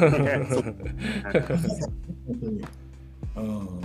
うんそうそうそう。で、乗ったら多分もう気持ちいいんですよ。もともとじゃじ好きなわけですから。うんうんうんね、乗るまでちょっと億劫で、ああ、やだなと思って、もう外走り出したらきっと気持ちいいんですよ、大体は。うんうんはい、そしたらまたあ気持ちがあったからまた乗ろうかなとかうんう、んうんね、だんだんそういう風になってって、うん。じゃあまたちょっとトレーニング再開しようかなとか、うんうんうん、そういう風にやっぱなっていったらすごくいいかなって。いう、うん。切り替え感じ方であの世界ってさっきも言ったけど世界って言っていいことあれですけど物事って自分の方から見たらそのなんていうんですかねそこ自分が見てる角度しか見えないですけど、うんうんね、ブロックだったりなんで物ってこう違う角度から見れば違う見え方するじゃないですか。うんうんよく言い、まあ、よく言いますよね多分この話って。うんうんだからそこの例えば数数字だけを見てしまうんじゃなくて、うん。じゃあ今自分何してるんだっつったら自転車乗ってるわけですから、うん。うん自転車の自転車のことの楽しみってなんだろうなとか、うん。じゃあ今日はどこどこ行ってあの景色見に行こうかなとかこの店ちょっと行ってみようかなとか、うん。誰が誘って一緒にサイクリングしようかなってそれで同じ自転車じゃないですか、うん。パワー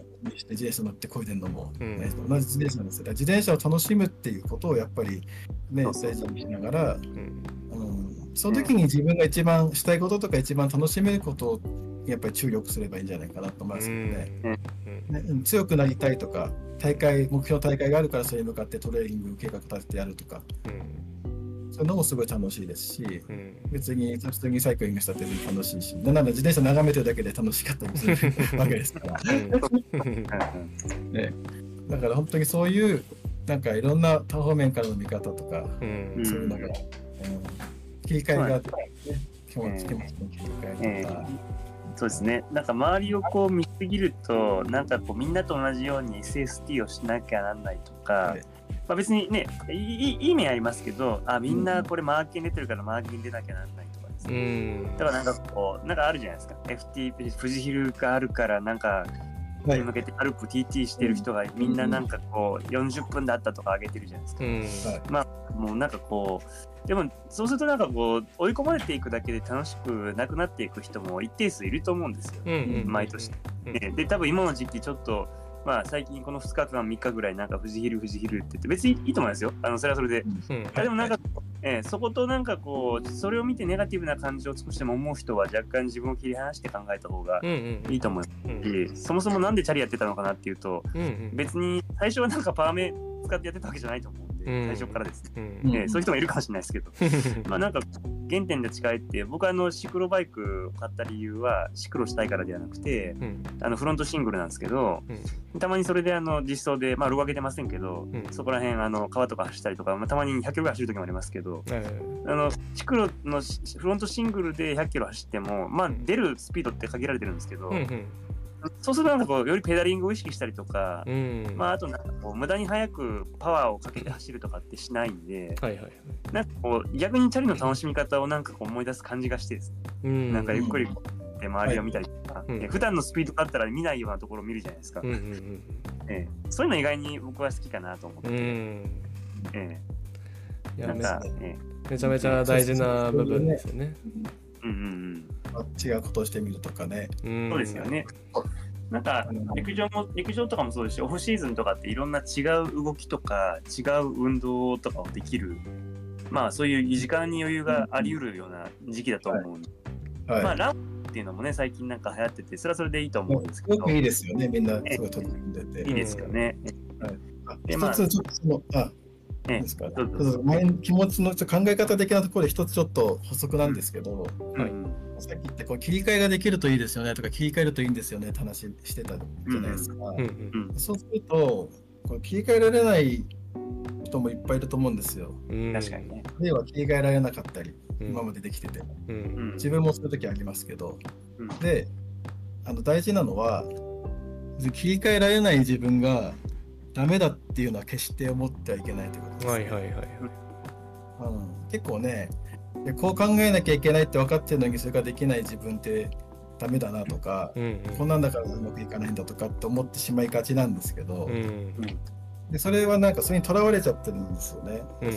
そういう状態の自分を勝手にあれ作って。うんでもこれもこれもちょっと見方を変えると嫌に思うってことは自分がやっぱりそれに対してそれだけの思い入れとか情熱があるものなんだなっていうふうに思えばいいんです。うんうんうんうんだどうでもいいことに対してうんもやもやしないですよね。うんうんうん辛いとかうんこの実現できない自分とかそういうふうに考えちゃう自分が嫌だとか辛いとかうんって思うってことはその物事ってどうでもいいことじゃなくて自分がやっぱり本気で取り組んでることだったり情熱を持ってることなんですよ。うん。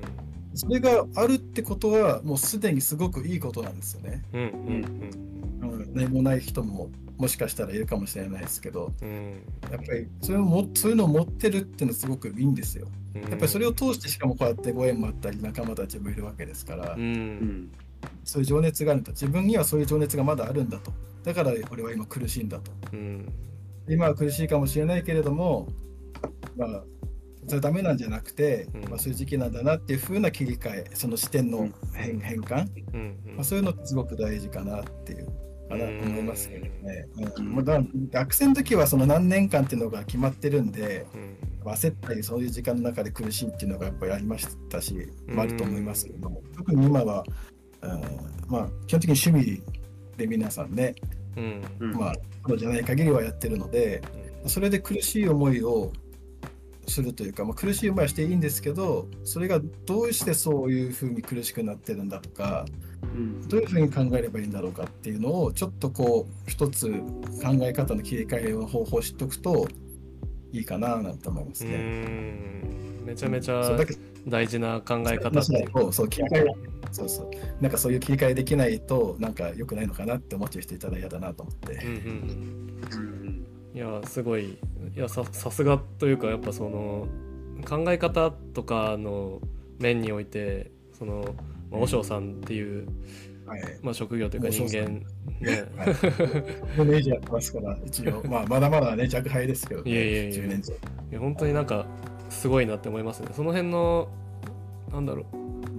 考える力その切り替えとか、まあ、やっぱ心の面のその大きさがこうたった1時間この会話ししている中でものすごく実感しています。なんかね、でもちょっと偉そうなこと言ってますけど、いやいやいや。しょうもない人間なんですよ、自分は。であの結構ね、えーお酒、酒クソ飲むんで、酒、えー、この前もなんかこう、仙台行くとき、あの時は結局2日で3つ、3軒ぐらい行きましたよね。時間的には長くなかったです短かったですよね、ちょっと足んなかったですけどね。あそうですね、餃子、有名な餃子の店行って、餃子食いながら酒飲んでからのクラフトビールってちょっと飲んで。で、それから翌日は帰る前に、僕がちょっと出張だったんですけど、はい帰る前30分ぐらいが時間が空いたって言ったら来てくださったんで、あのね、新幹線の駅のなんかほほぼほぼすぐ横に見てあるキリンシティかなんかで、うんうん。で一緒にお酒飲みながら話をしてます。いやいやでも思ったのは、あ本当にあ荻野さんが、うん。やっぱすごい情報量っていうか知識量がすごくて、うん。頭の回転も早いんで、うん。ですごい喋るスピード早いんですよね、荻野さん。言われませんか？まあまあそうですね。いや今日はだから一方的にちょっとゆっくり喋ってますけど、普段は、ね、めまあ、時間が短かったのもあるんですけど、もうすごいんですよね、言葉が、うん量量がね。うんすごいやっぱり頭切れる人なんだなと思ってや聞いてましたけど。まあの Zwift、Zwift チャットを通じて頑張っていきたいと言いますので、はい、大大喜利ですよね。まあなんか、あれすごい、まあ、ちょっと話変わるんですけど、 Zwift チャットとかでいいと思うのは、短い文章で、なんかこう、意図を伝える。あ結局すみません、そういう意味ではワトワトピアになってるんで、伝えるのが下手だったからワトピアになったわけですけど、まあ、てかちょっと攻めすぎたのかもしれませんけど、攻めすぎました。それはちょっとすいません、えーそれはちょっとあの本当に申し訳なかったなと思いますが、あのえーそれは置いておいてですね、あのやっぱりこう短い単語でこう話の流れの中でどう、もまあ面白いっていうか、自分が面白いって気持ちですけど、まあ、面白そうなことを言うかっていうのって、結構、なんかこう有酸素で苦しい中でうん。酸素切らしながらなんかこうあえてカロリーを使ってや言うっていうのは結構なんか面白くて。えーでそれができるとまあこれはこじつけかもしれないですよこれができると例えばなんか実際のレースとかの中でもこう、まあ、ちゃんとなんかこう走りながらでも思考を回したりとかうんうんうん。なんかこう相手に対してこう回していこうぜとかいろいろ言ったりとかうん。ってことも、まあまあ実際なんかやってますけどね。走ってる時とかでもレースとかでも喋ったりとかしてますけどそのぐらい余裕があった方が本当はいいんじゃないかなと思ういます。ん。なんかなんかトレ自転車っていうよりはすごいビジネスシーンとかにも行きそうなスキルになってきそうな気がしますよね。ちょっとしたその、まあ、何かしながらじゃないけどね。はい。その簡潔にまとめてやっぱり言葉にする力とか、まあなんかそちょっとしたそのあのネタじゃないですけど面白さを含んだこうね、はい。ことを言えるっていうか、なんか全然うん。自転車レースでの余裕ってよりはなんかそういう人間的な、まあ、面白さというか器につながりそうな 一つのスキルではあるかもしれないですよね。荻野さんめっちゃチャットしてますもんね。うん、チャットばっかしてますね。えーチャットが、まあまあね、なんか別にしんどくないからチャットしてるんじゃなくて、しんどかろうがチャットしてるだけだだけであって、めっちゃきついのに、なんかめっちゃチャットしてるみたいな。えそれ見るときついから見ないようにしてるときありますよ。なるほど。そうですね。なんかこうじゃあいやすごいやっぱりお話の量がお多い、はい。その多分人生経験がものすごく豊富で、はい。まあなんかひ普通の人ではなかなか経験されないことをねあのされてるんですごいお話が面白いですね。すごい多分掘り下げようと思ったら本当に多分 時間がいくらあっても足りないっていうかこれはもうそうですよね。なん飲んで語り合って、はいよう。明かさないといけないなっていう感じなんですけど自分もあの本田さんにすごいやっぱり興味があって、本田さんのこともいろいろね、本当は話、ね、聞きたいところでもある。そうなんですか僕なんて全然あのまあくんくんみたいな人間なんでいやいやいやいや。ワトワトピアにならないように今ちょっと言いましたけどそんなことないですよ。そうですね。そうはいかんから。でいや、でも本当に、あの、あれですよ。最近なんか、まあちょっとなんか子供ができ、あの2人、一人、二人目生まれて、自転車、ヘルニアとかになって、ちょっと自転車乗れなかった時に、何をしたかっていうと、まあ、乗れないんで、結局どこ行っても乗れないんで、まあ、例えば新潟行った時はちょっとなんか新潟の人があったりとか、うん。京都行ったら京都の人に会ったりとかしてましたけどうん。乗れなくてもなんかこうなんかなん乗れなくてもなんか自転車以外の話もできる人っているじゃないですか。自転車っていう共通のとの趣味はあるけども、うんうん。例えば別に僕と大衆さんが会ってチャリの話ばっかりしてるわけじゃないですし、うんうん小田さんだった時も別にチャリの話だけしてたわけでもないですし、うん。うんそういうなんかこう人と一緒につながってまあまあご縁ご縁って何回も大地さんがおっしゃってますけどそういうご縁がある人間、まあ一つつながってはいるけどもそれ以外の話もできるような、うん。まあ世代が近かったりする人間と会い会って話すっていうのはうんなんかこう非常にこうなんですかねうん刺激的だし、うんええまあ、別にチャリだけして生きてるわけじゃ人間ないんで、うんええうんそっちの方がなんか本来的にはなんかこうあのこういうご縁を持ったうんなんていうかものを生かすとしたらチャリの話だけじゃなくていろんなことを話してっていうなんで、本田さんもぜひ、まあ、そういう意味では仙台とかに行くたチャチャンスっていうか、まあ、新潟なんで、まあ、割と行きやすいと思う。詳しいですよね。ええうんあれ、昔なんかなん、なんとかライトとかで仙台行かれてなかった？仙台じゃないか。あ仙僕ですか？台あんまりこええはい。仙台は自転車関係では行ったことはないですね。はい。あの震災の後に個人的に、あのちょっとまあボランティアは全然しなかったですけどあの見て見て回ったとかそういうのはうんあるんですけど、はい。特に自転車関係で行ったことはないんで、まあまあ同じ。あのに新潟って実は東北じゃなくてなんかどこに所属するんだ議論が ある県なんですけどまあまああの東北東北方面い福島に突っ込んでますから ね。東北方面なんで、ぜひ、なんかご縁あれば、本当にリアルでお会いしたいなと思いますけど。うんなんかもっと自転車もね、なんか自転車の話あんまりしてないですね。そうですね、そろそろ、じゃあ、まあ、結構まあ時間長くなってるんで、まあ簡単にでいいんですけど、そのね、実業団にで走ってた時時期もあるってことで、その辺を軽くちょっと、ちょっとお聞きできればと思うんですけど。ちょっと編集していただいて前後を、はい。え あの自転車の話をちょっとしますけど、うん。まあ、そんなこんなで、まあ、ずっと陸上やってましてう、ん。でまあ、本山で3年修行して、うん。まあ、大学卒業して3年修行したんで帰ってきた時って25歳うん。なんですよ。はい。はい、25歳で帰ってきた時に、うん。まあ、結構3年間ずっと座禅とかばっかしてたんで、うん。運動できませんからもう完全に普通の人に戻ってて。なるほど。はい。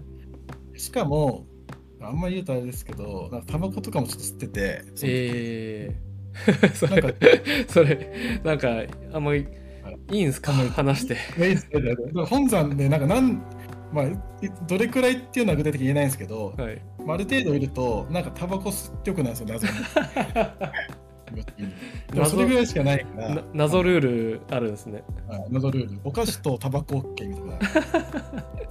で俺話すとこれだけでちょっと面白い話なんですけど、まあ、それ割愛して、はい。タバコとかけど運動もできないし俺も引退したし、うん。みんなでタバコ一服する時間の方がいやいいなみたいな感じでタタバコ吸っちゃって、うん。うんそんなんでもう25歳帰ってきて、まあ、まあうちは誰もそういう人そういう人いないんで、うん。帰ってきてから結局徐々に辞めたんですけど、うん。まあ、ちょっとそんなこともやってて、うんうん。で25歳帰ってきた時にでやっぱりまた運動したいなと思ったんですよね。はいはい。はいはい、でただ陸上はうん。もう自分の中でやるだけやったなみたいな。のもあってやっぱりこれ、まあ、よっぽどじゃないと現役のタイムと同等かそれを超えることっていうのはまずかなり難しいし。あそうですよね。あの時と同じぐらい努力しないとダメなんだよなと思うとうん、うんうんあるいは、まあ、年取り年取ってますからね元気の時それ以上かと思うと、まあ現実的じゃないなと思ってうん。陸上に対する情熱ってもうほとんどなかったんですよ。なるほど、ほとんどっていうかまずなくて、うん、はい、で違うことやろうと思って。でも同じなんかその持久系競技だったらうんなんか結構いいんじゃないかなと思って最初トレアスロンやってみようかなかなと思ったんですよね。おー。それで自転車屋さん仙台だと早坂サイクルっていうのが結構大きい自転車自転車屋さんであって、はい。はい、早坂サイクルになんかそのロードバイク最近買ったって友達がたまたまいてで連れてってもらったんですよ。うんうん。で店員さんと喋ってたらあそういう運動経験あるんだったらうん。もう最初からカーボンバイク買った方がいいよって言われておで一番最初に買った自転車が、ーはい。あのー完成車で20万ちょっとの、うん。あのーオルベアのオルカん？ブロンズっていう自転車うんうん買って、うん。でそれ乗ってたんですけどうん。ロードバイク乗ったら、うん。自転車めっちゃ楽しいみたいになってえチー。ムもともと苦手だったんでー、はいなんかトライアスロンいいやみたいな自転車。だって自転車ばっか乗ってたんですよ。はい、ででもやっぱりなんですかね。知り合いも誰もいないしうん。その競技レベルでやる知り合い誰もいないしうん。自分でまあ乗ってるじゃないですかとりあえず。うん。ででだんだんこのコースいいかなとか、うん。ここの山行ってみようかなとか言って一人でこう走っててストラバもまず最初なかったし2012年の年だったかな。2012年だったんで買った時が、うん。とりあえずそれ自分でバーッと走ってて。うん。でただそれだんだんだんだんこうなんか追い込むのがこう気持ちよくなってきて なんかちょっと昔を現役時代を思い出してみたいな感じで。で主観的陸上と比べられないんであれですけど、うん。最初主観的強度でうん。なんか追い込んでたんですよ。うん。結構頑張って自分で走っててうん。である時にお店のそのスタッフさんに誘われて一緒に走ったらうん。なんか自分一番速くてめっちゃ下手なんですけどええってなって。ー で分からずにそれでもそれでもずっと峠とか一人で行ってたらうん。うん。なんか知らず知らずのうちにも速くなってたんですよね。う。うん。んあの泉ヶ岳っていう山が仙台にあるんですけど、はいはい。はい、仙台のメッカがあって、うん。20分測定みんなそこでやってるんですよ。うんうんうん20分のところで1回区切りと上まで行くと30分ちょっとっていう山があるんですけどうんうんみんなその20分のゴールでうん。何分かみたいな。で仙台のロードバイクの人はみんななんか24分切ったらうん。まあまあやってるねみたいな。うんうんうん20分前後だったらもう実業団だねみたいなのを昔から言われててじゃあ20分目標にしようって言って走っててで買ったもう次の年にはうん。19分20分切れてたんですよ。でもそれも一人ずつ走ってて知らなくてすごいな。走ってて。で初めて、えー自分あの蔵王ヒルクライムっていう宮城のヒルクライムうんうん。出たら、なんか総合で10位ぐらいで。えでなんか宮城で1番だったんですよ。三重県の人で。ー、あでなんかざわざわじゃないですけど 誰あいつみたいなうん。いき いきなり出てきたぞっていう。はいはいそうそうそうそう。でその年他にあと2つぐらい出てうん。年代別なんですけど、まあ、優勝とかもして。えそしたらその宮城だとエルドラードっていう実業団チームあるんですけどー、うん。うん自分も結局エルドラード入ったんですけどエルドラードであの走ってる子に声かけられて、一緒に乗りましょう走り一緒にやりませんかって言われて、うんううん。んそれが2013年で、ああぜひってなってで2014年に実業団登録したんですよ。おおエルドラードで。ーはいはい。はい。その時にその草ヒルクライムで勝った子がうん。自分あ自分自分が勝った子。うん。だからはもうすでに実業団登録してて、うん。その年 E3 のヒルクライムでなんか2位が3位になってた子なんですよ。えー。うん。なんかもうかかトレーニングで勝っちゃってはい。分かんなくてやってたんですけど、でそれでまあそれだから力がまあ誘わったんですけど一緒にチームでやりました。でやっで、まあ、その子とあと年近い子いて、まあ、3人でよく一緒に練習するようになってから、うん。まあ、それなりに走れるようになってて。うん。2014年の年から実業団でその年に、うん。えー初めて出たのは群馬なんですけど群馬はやっぱり集団走行うまくできなくてう、うん。ん。なんかスプリントでぐぶずズブズブで20何番とかだったんですけど、うん。と6月に今はないかなあの富士あざみラインってあったじゃないですか、はい。一番きついラインはい。富士富士あざみのやつで E3 で2位になっておおで昇格してーうん。で E2 のうん。9月に、えー南魚沼お。のレースの第1回だったんですよその時。おー。であれよく覚えてるんですけど健太さんも出てて、はい。健太さんは E3 だったんですけど E3 で優勝してて。うんうんうんであの時って南魚沼ロードレースってあのー今と逆回りでうんはいはいそうでしたね。ダムゴールなんですダムゴール。ダム島ゴールで、上り最後上りゴールなん最ですよね。後そうそうそう。だそうなんですよ。最後1.5キロぐらいですかね多分。そうですね。あのはい。激坂を登ってはい。激坂っていうかあの坂登ってゴールっていうのが南魚沼で、そので優勝したんですよ E2 で自お分。おーそうだったんだ確かはい。ででその年にだからでいい実業団登録して ヒルクライムで2位になって昇格して E2 の南魚沼で優優勝できてもう一気に言わんだ。で2番上がったんですよ。あの時はあれでこれこの野木さんと喋ってましたけどねこの間うん。話して、あの下ってうん。要するにあの緩いトンネルの方の方を下ってきてはいはい。でで最後登るじゃないですか、はいはい。うん。はい、あのええしし素人すぎて下りで10秒ぐらい先頭から遅れてて、あ そうなんだ。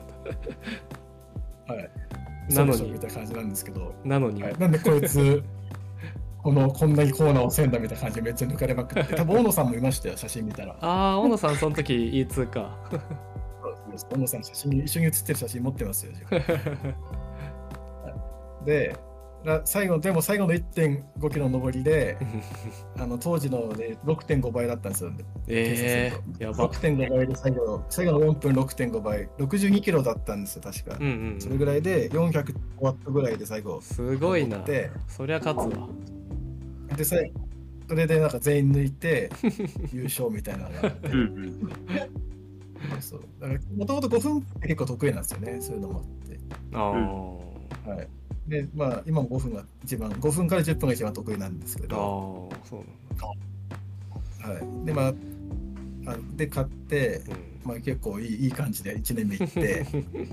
2年目が2015年でその時は、うんと、富士ヒル、ああ富士あざみライン、まはいた激坂の方で、はい。E1 で4位になれて、ああもう、むちゃ出て、うんで、石川ロードレース出て、うん。石川10位だったんですよね。で、その時って、その時ってまだ石川って全日本のあの E1 は10位まで資格取れる時ではい。全日本資格取れて、よっしゃーって言って。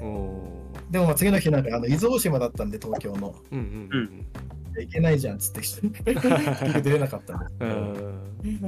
はい、あの時はあのーまあ、自分あんまりレース出てないんで一個一個よく覚えてるんですけど、うん。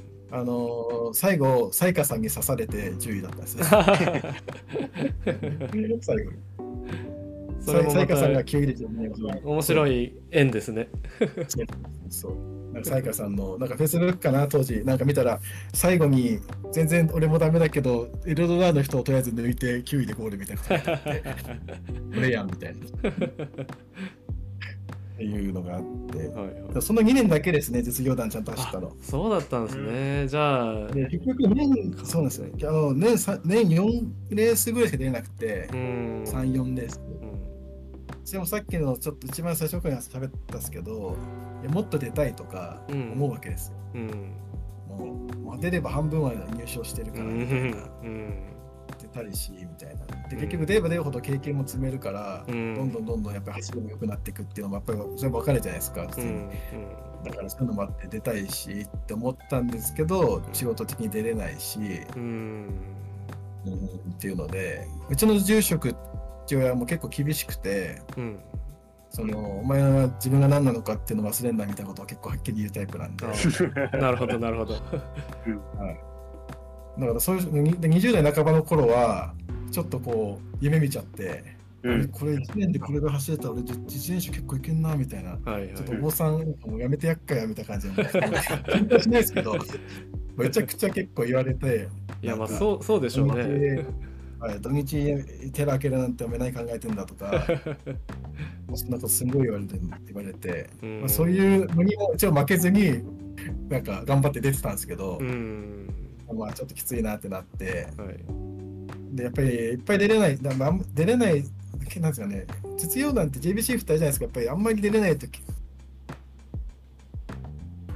じゃないですか、なんていうか。まあね。そうですね。あのポイントもやっぱり年間ポイントの年間ポイントもあるし、はい。すぐ降格しちゃうんですよね。そうそうそうそうそうなんですよね。次の年なんてあれですもう2015年がそれで2016年一戦も出れなくておでいつ下がって、はいはい。みたいな感じで。ーうん。だからもうそれもう1年は登録したかな。でもそれでもやめちゃいましたね。ああそうだったんですね、じゃあ僕僕とは多分同じレースは出てないですよね。多分。多分あの対照的に僕僕はあの長らく E3 と E2 でくすぶってたんで 多分岩井さんはあっという間に E1 に上がって、まあ、E2 に落ちて多分 E2 でも一緒に走ってないかなと思うんでああのエルドラードの方は結構僕も知り合いが何人かいて、うん。はい、あの木村さんすごい大所帯でしたか？ら。はい、木村さんとかは特に一緒にあの岩井さんも消防ですね、そうなんですよ。前職一緒で、はい、よく、まあ、今でも、はい、たまに本田さんのこと何回か木村さんから話伺ったことありますよ。あそうなんですね、はい。そうかそうか。はい。そうそうエルドラードはすごい僕も認識してた。やっぱ東東北で強いチームっていうと、ね、なかなか数がないんで、うん、今ちょっともう、まあ、まだ今も活動してますけど、以前ほどではないですね、人数も減ってしまって。うん、そうですね。で、あれですもんね、それこそさっき出た自転車屋さんの早坂サイクルレーシングチームに、うんうんうんそうそうでね、そのエルドラード大所帯が分裂して別れたんですよ、早坂はい、はい、まあ、ちょっとまた違う話になってきちゃうんですけど、それでだいぶ人数も減って、ね早坂は結構やっぱりもうサポートも受けれたりとかして、うん、まあでも E1 で走れる選手がメインだったんで、もう最初から。そうですよね。はうんい、なるほど、なるほど。ちょっとこれね、そう性格悪いって言うとあ言われてるかもしれないですけど、はい。練習会では誰も負けないみたいな。い わかる、わかります、わかや、ります。俺も実業団、俺、いやもう出れないからやめるけど、みたいな。俺に負けないでよね。レースには出てないけど、俺練習では負けんぞっていう。俺、普通のホビーレーサーだからとか、まあちょ仲いい人るんですけどね。でも練習では絶対こいつだけ負けねえぞみたいなのが、まあ、あでそんな感じで、まあ遊んでましたね、練習朝練とかで。そうだったんですね。だから、その、なんていうんですか、パフォーマンスだからそんな差があってないんですよ、だから別に。そういうふうにして、結局、実業団で走ってる仲間たちとずっと毎毎シーズン練習してーうんううんん。やったりとか、でもある途中からは、あとその若い子が実業団で表彰台に立てるようにとか、う上に上げら上がられ上げれるようにとか、そういうのを練習会で、なんていうんですかね、引っ張ってあげて、兄弟上げて、活躍するのが楽しみみたいな、半分、こう、なんですかね、コーチとか、まあ、あっちは多分ね、もしかしたらうざかったかもしれないですけど、そういうのがまあ自分の楽しみで、うんうん。で、やっぱりそういうことを朝練とかこっちの練習会でバチバチやって、そういう子が活躍すると嬉しいし、うん。俺も出れ大会出れればそういう場所で走れるのかなとか、そういうのも思えるから、うんうんうんうん、そういうのは嬉しくて、でまあ出れないなりの楽しみをまあ見つけたってことです。ううん。んそうですね。それはでもすごいよく分かって。僕もロードレースは1回しか出てませんけど。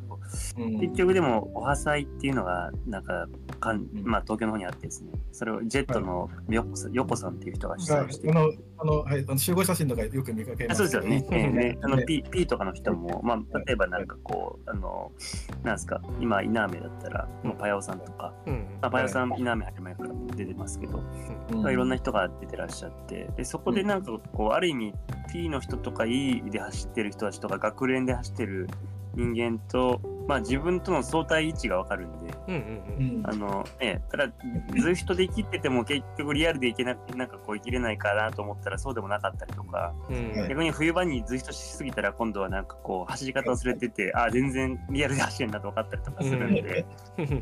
結局まあまあなんか楽しみ方用ですけどレースに絞らなけれければ、うんうん。いろんな楽しみ方は別になんですかねガチ勢だけども、はい。レースに出ないガチ勢っていうのも楽しみ方としてはあり得るなっていうか、うん。僕は、うんあのえいろんな人生のライフステージがあると思う。本当そうですね、沖縄さんの言うように、楽しみ方それぞれですから、でやっぱりそれはできる人とできない人って言いますからね。うん。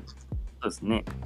じゃあできなかできないからじゃあそういう楽しみ方はじゃあやめるかって言ったらそうじゃなくて、うんうん。そうなんですよね。まあ、仮に自分だったらこういうふうなさ携わり方で、まあ、その競技レベルで、あそうですね。がまあもちろんやっぱりレースに出るとやっぱり人数ももっと多いし雰囲気も違うしで練習で一緒に走れてるから走れてるから、その子と自分も同じ大会出てそういう大結果になるかってさまあ別の話なんですけれども、うん。うん。ただやっぱりそういうふうに一緒にやってるのがやっぱりすごい楽しかったり、やっうんぱそういうふうに思えるってことがやっぱり自分のこうやっぱり活力にもなるっていうのがうんすごくいいかなっていう。うんうんですね。だから、これが、まあ、もともとやってやってたわけですよ。その大会出れないなりに、うん自分でこっちで。はい、で、やっぱり結構いい、いいい番に上がった子とか、やっぱり E3、E3 だと結構表彰台立立てる子とかも結構いて、うんそれが走るのがすごい楽しかったりとかして。うんで、これが、ズイフトの登場によって、うん世界がバーン、自分にとってですよ、すごい広がったわけですよね。うんうんものすごく。うん今まで仲間内でなんかそのなんですかねそのうう上でバチバチやって遊んでたのがうん仲間内で俺は一番取るのが一番楽しみだみたいなのがうん。でやっぱりこの知ってる人でしか仲間内でしかできないじゃないですか。う。ん。そうですね。うん。でやっぱり仙台だとやっぱりメンバー限られちゃうしうん。ワンパターンになっちゃうしうん。それが全フトの出現によってうん自分はやっぱりその全国の人とああやって走れるようになったっていうのはすごいやっぱ楽しいですね。うん。そうそうそう。確かに一気に世界が広がりましたよね。いや、本当そうですね、本当そう。だから自分はだからゼフトすごい楽しいっていうのはそういうところうんですね。競い合うことも楽しいし、まあ、こういう公演ができることもで素晴らしいことだし、ううん。んだからすごいこう人生、自転車競技っていうか、自転車の趣味だ趣味の枠に収まらないような、まあ、幸せとか喜びっていうのを、まあ、うん。ゼフトとしているなっていうのはよく思いますね。うんはい。本当にそう思いますまあね僕もやっぱ新潟って言ってまあまあ多分規模規模的には、まあ、仙台と、まあ、どうなんでしょう。同じぐらい自転車人口とかはどうなのか分かんないですけど、まあやっぱ地元の人だけで練習とかしてたのが、はい。でしかも冬はほら、本当に雪に閉ざされて、雪に通す去年とかすごい大変でしたよね。はい。去年は結構雪多かったんですけど。はい。本当にもうそんな中でローラーだけやってたのとかがこんな真冬もねうん。全国の人と一緒にもがき合えるっていうはい。のは本当に一気に世界が広がって本当に楽しかったですね最初。まあ今も本当楽しくさせてもらってますけど、はい。うん。いや本当そうですね。なん。か楽しくて、まあ最初からも楽しいんですけど、やっぱり一番て、まあその、あれになったのは、ターニングポイントって言ったんですけど、あのやっぱりジェットに誘ってもらって、うん。岩渕さんに。うんうんジェットに入って、ジェットのなんか最初の頃ですね、TTD とかも多分タイムトレ、うん。チームタイムトレアルとか、うんでやってるんですけど、一緒にやりませんかって声かけしてくれて、最初3時20分ぐらいだったんですよ、スタート。やばいですよね。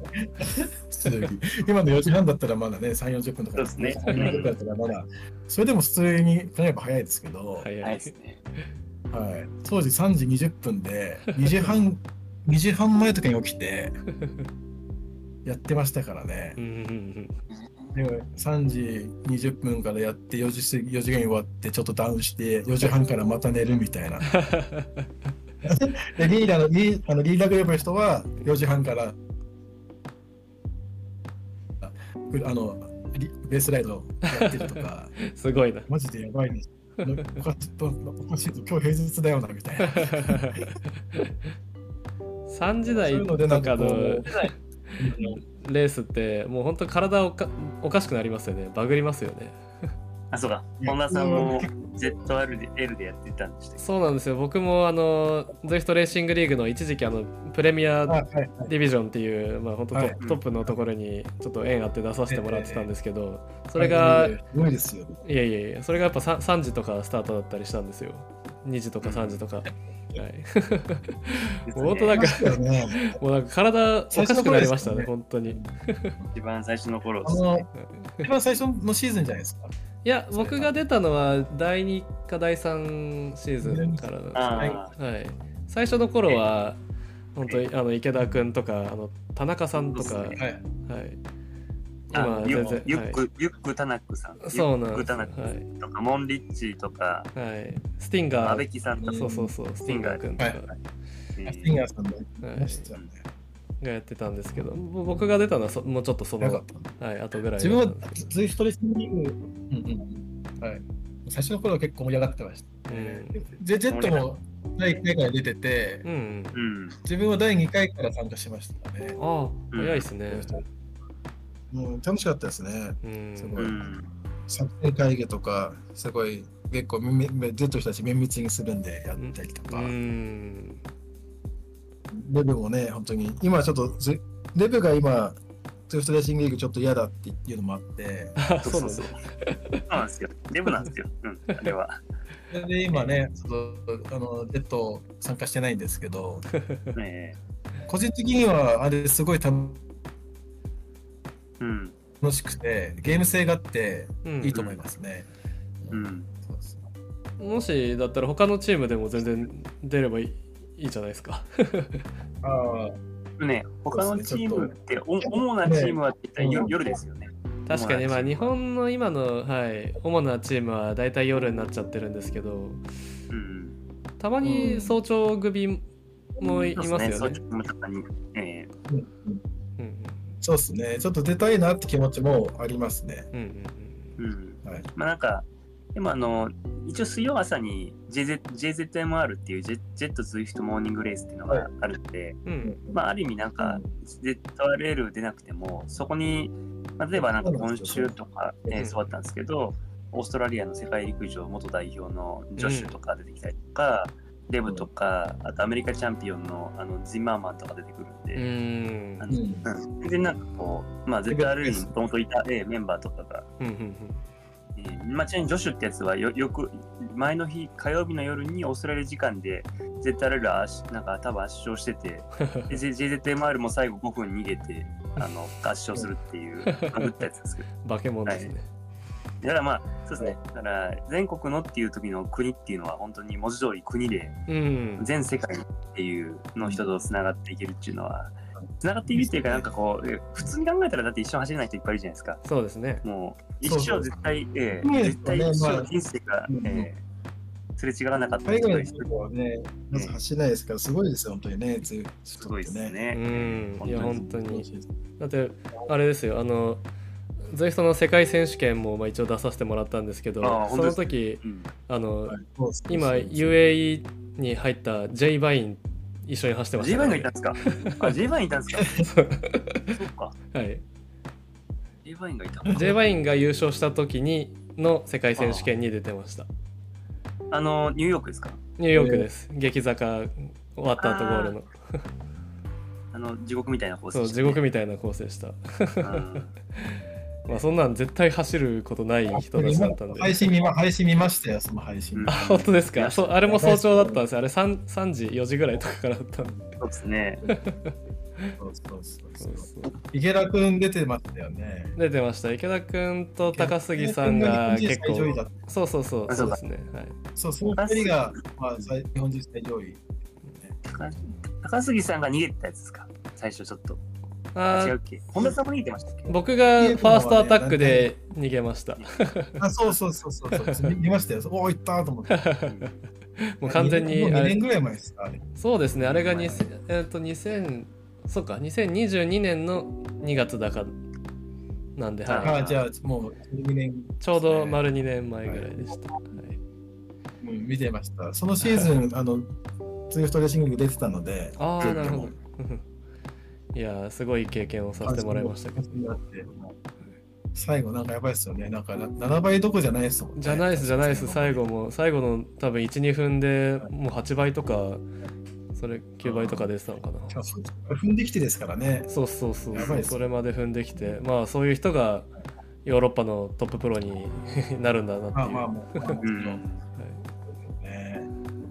すごかったです。そうですね。だからね、今は、だから自分も、なんだろうな、ちょっと練習の話にもなってきますけど、うん、週にやっぱり2回ぐらいですかね、高強度。ああ、うん高強度っていうか。そうですね。うん。うんうんそう。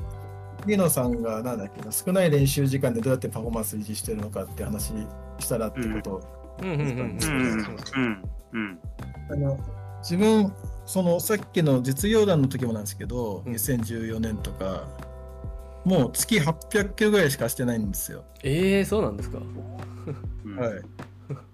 うん、月1000走ったことないですね、ほとんど。えー、え、それは今もじゃあそんなぐらいなんですか？今今は、あの、去年、あ、一昨年かな、去年、なんかすごい乗れてた時は、毎月、まあ、ゼフト入れてですけど、はい。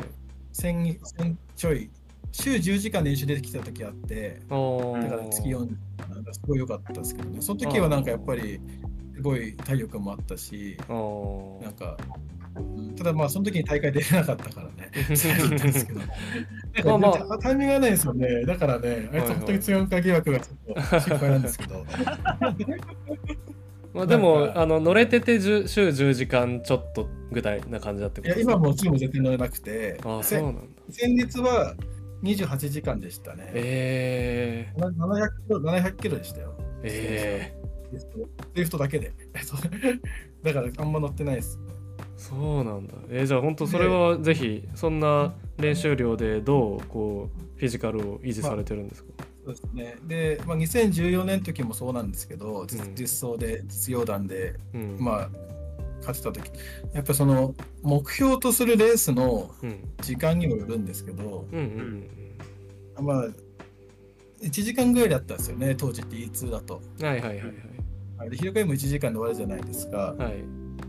そうすると、なんかそんなに長い時間の練習って、うんまあ、いらないしなくてもいいかなっていうか、うんまあ時間取れないのもあるんですけど、うん。まあ、理想はやっぱり週に2回から3回ポイント練習を入れて、うん。あとはいわゆる自転車で言うと回復走、あるいはベースライドをして、うん。まあ、ベースも作っていくっていうのが一番理想であるんですけど、うん。やっぱり時間の関係でもうそれができはい。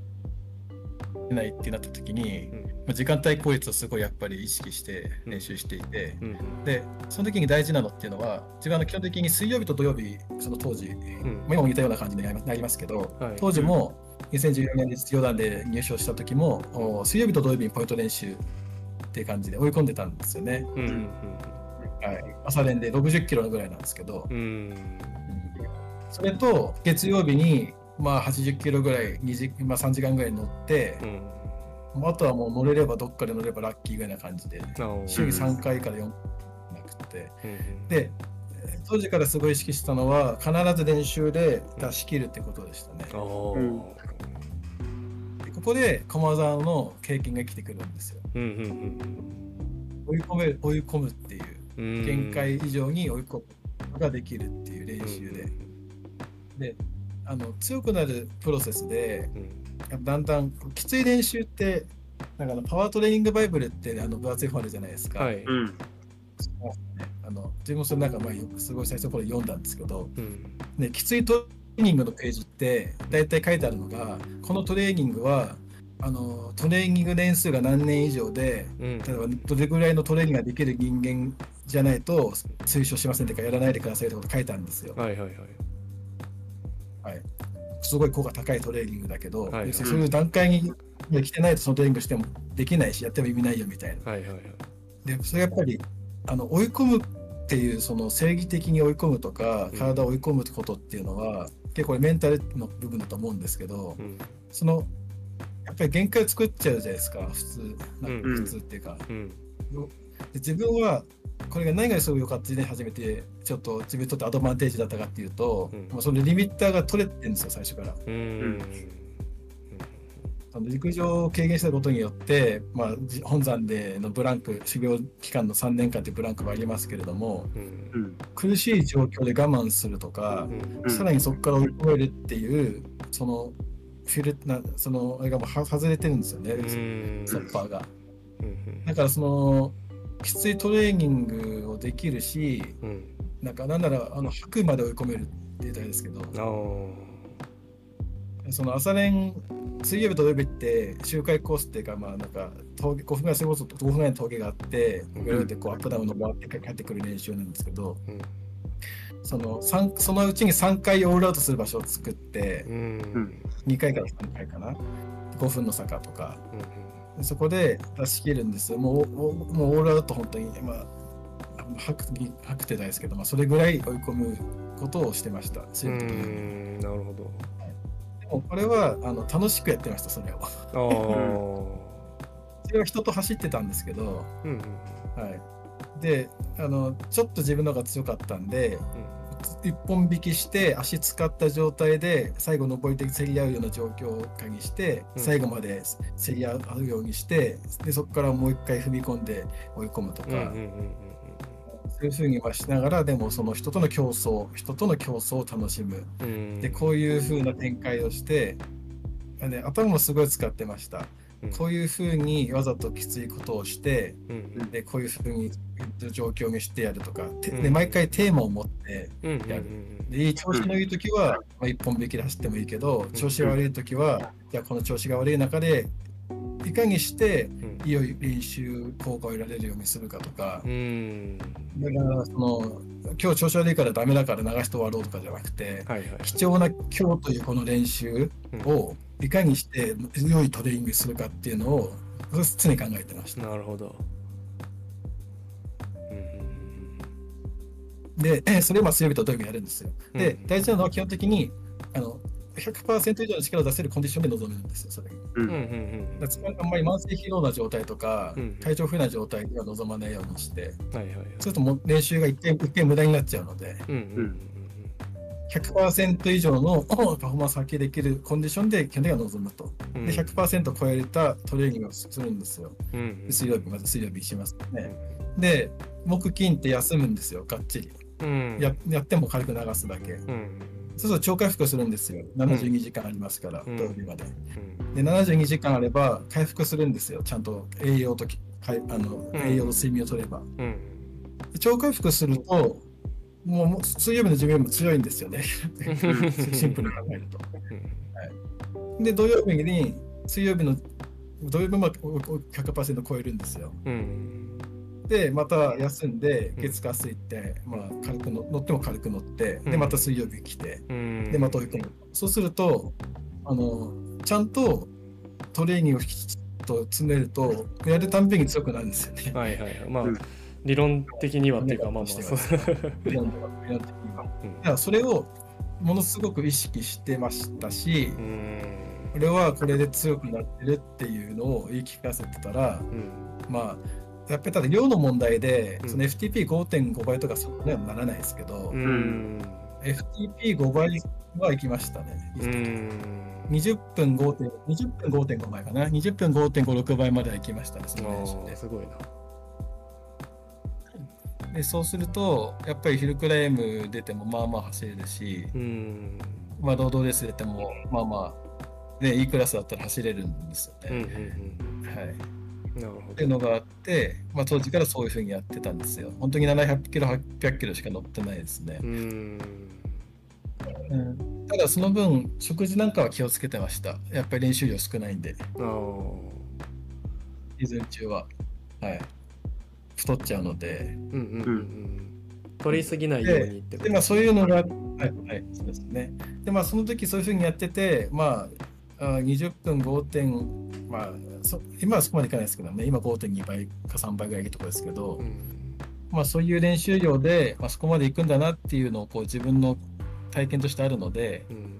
まあ今も、あの ZWIFT では基本的に週に2回うん。そういう高強度入れられれば、うん。まあ、ある程度維持できるなっていうのがあって、うん。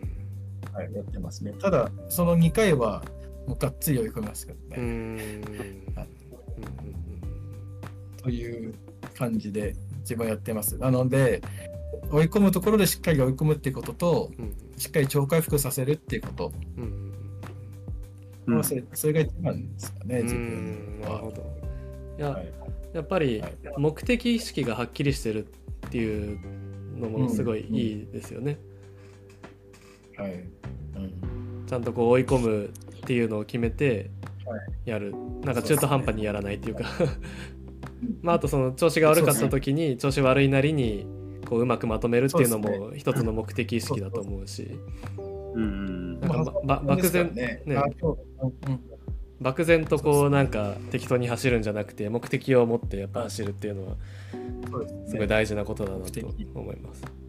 目的とテーマは常に設定するようにしてますね。うんうんうんそれも癖つけると自然にできるようになってきてん。楽しいですね、ZWIFT で。うんうん。うんこのレースはこうしようかな、ああしようかなとか、うんうんううん。またこういう展開でとか、まあ、だんだん人のことも分かってきたんで、この人いるからこうかなとか。ある。め めっちゃわかります。そうそうそう。そういうのも楽しいです。だからまあ、うちのあの学生の頃と違って、今趣味ですから、うん。楽しいっていうのが一番、そして続けるっていうのもすごく大事なんでう、ん楽しく続けることが一番大事なので、うん。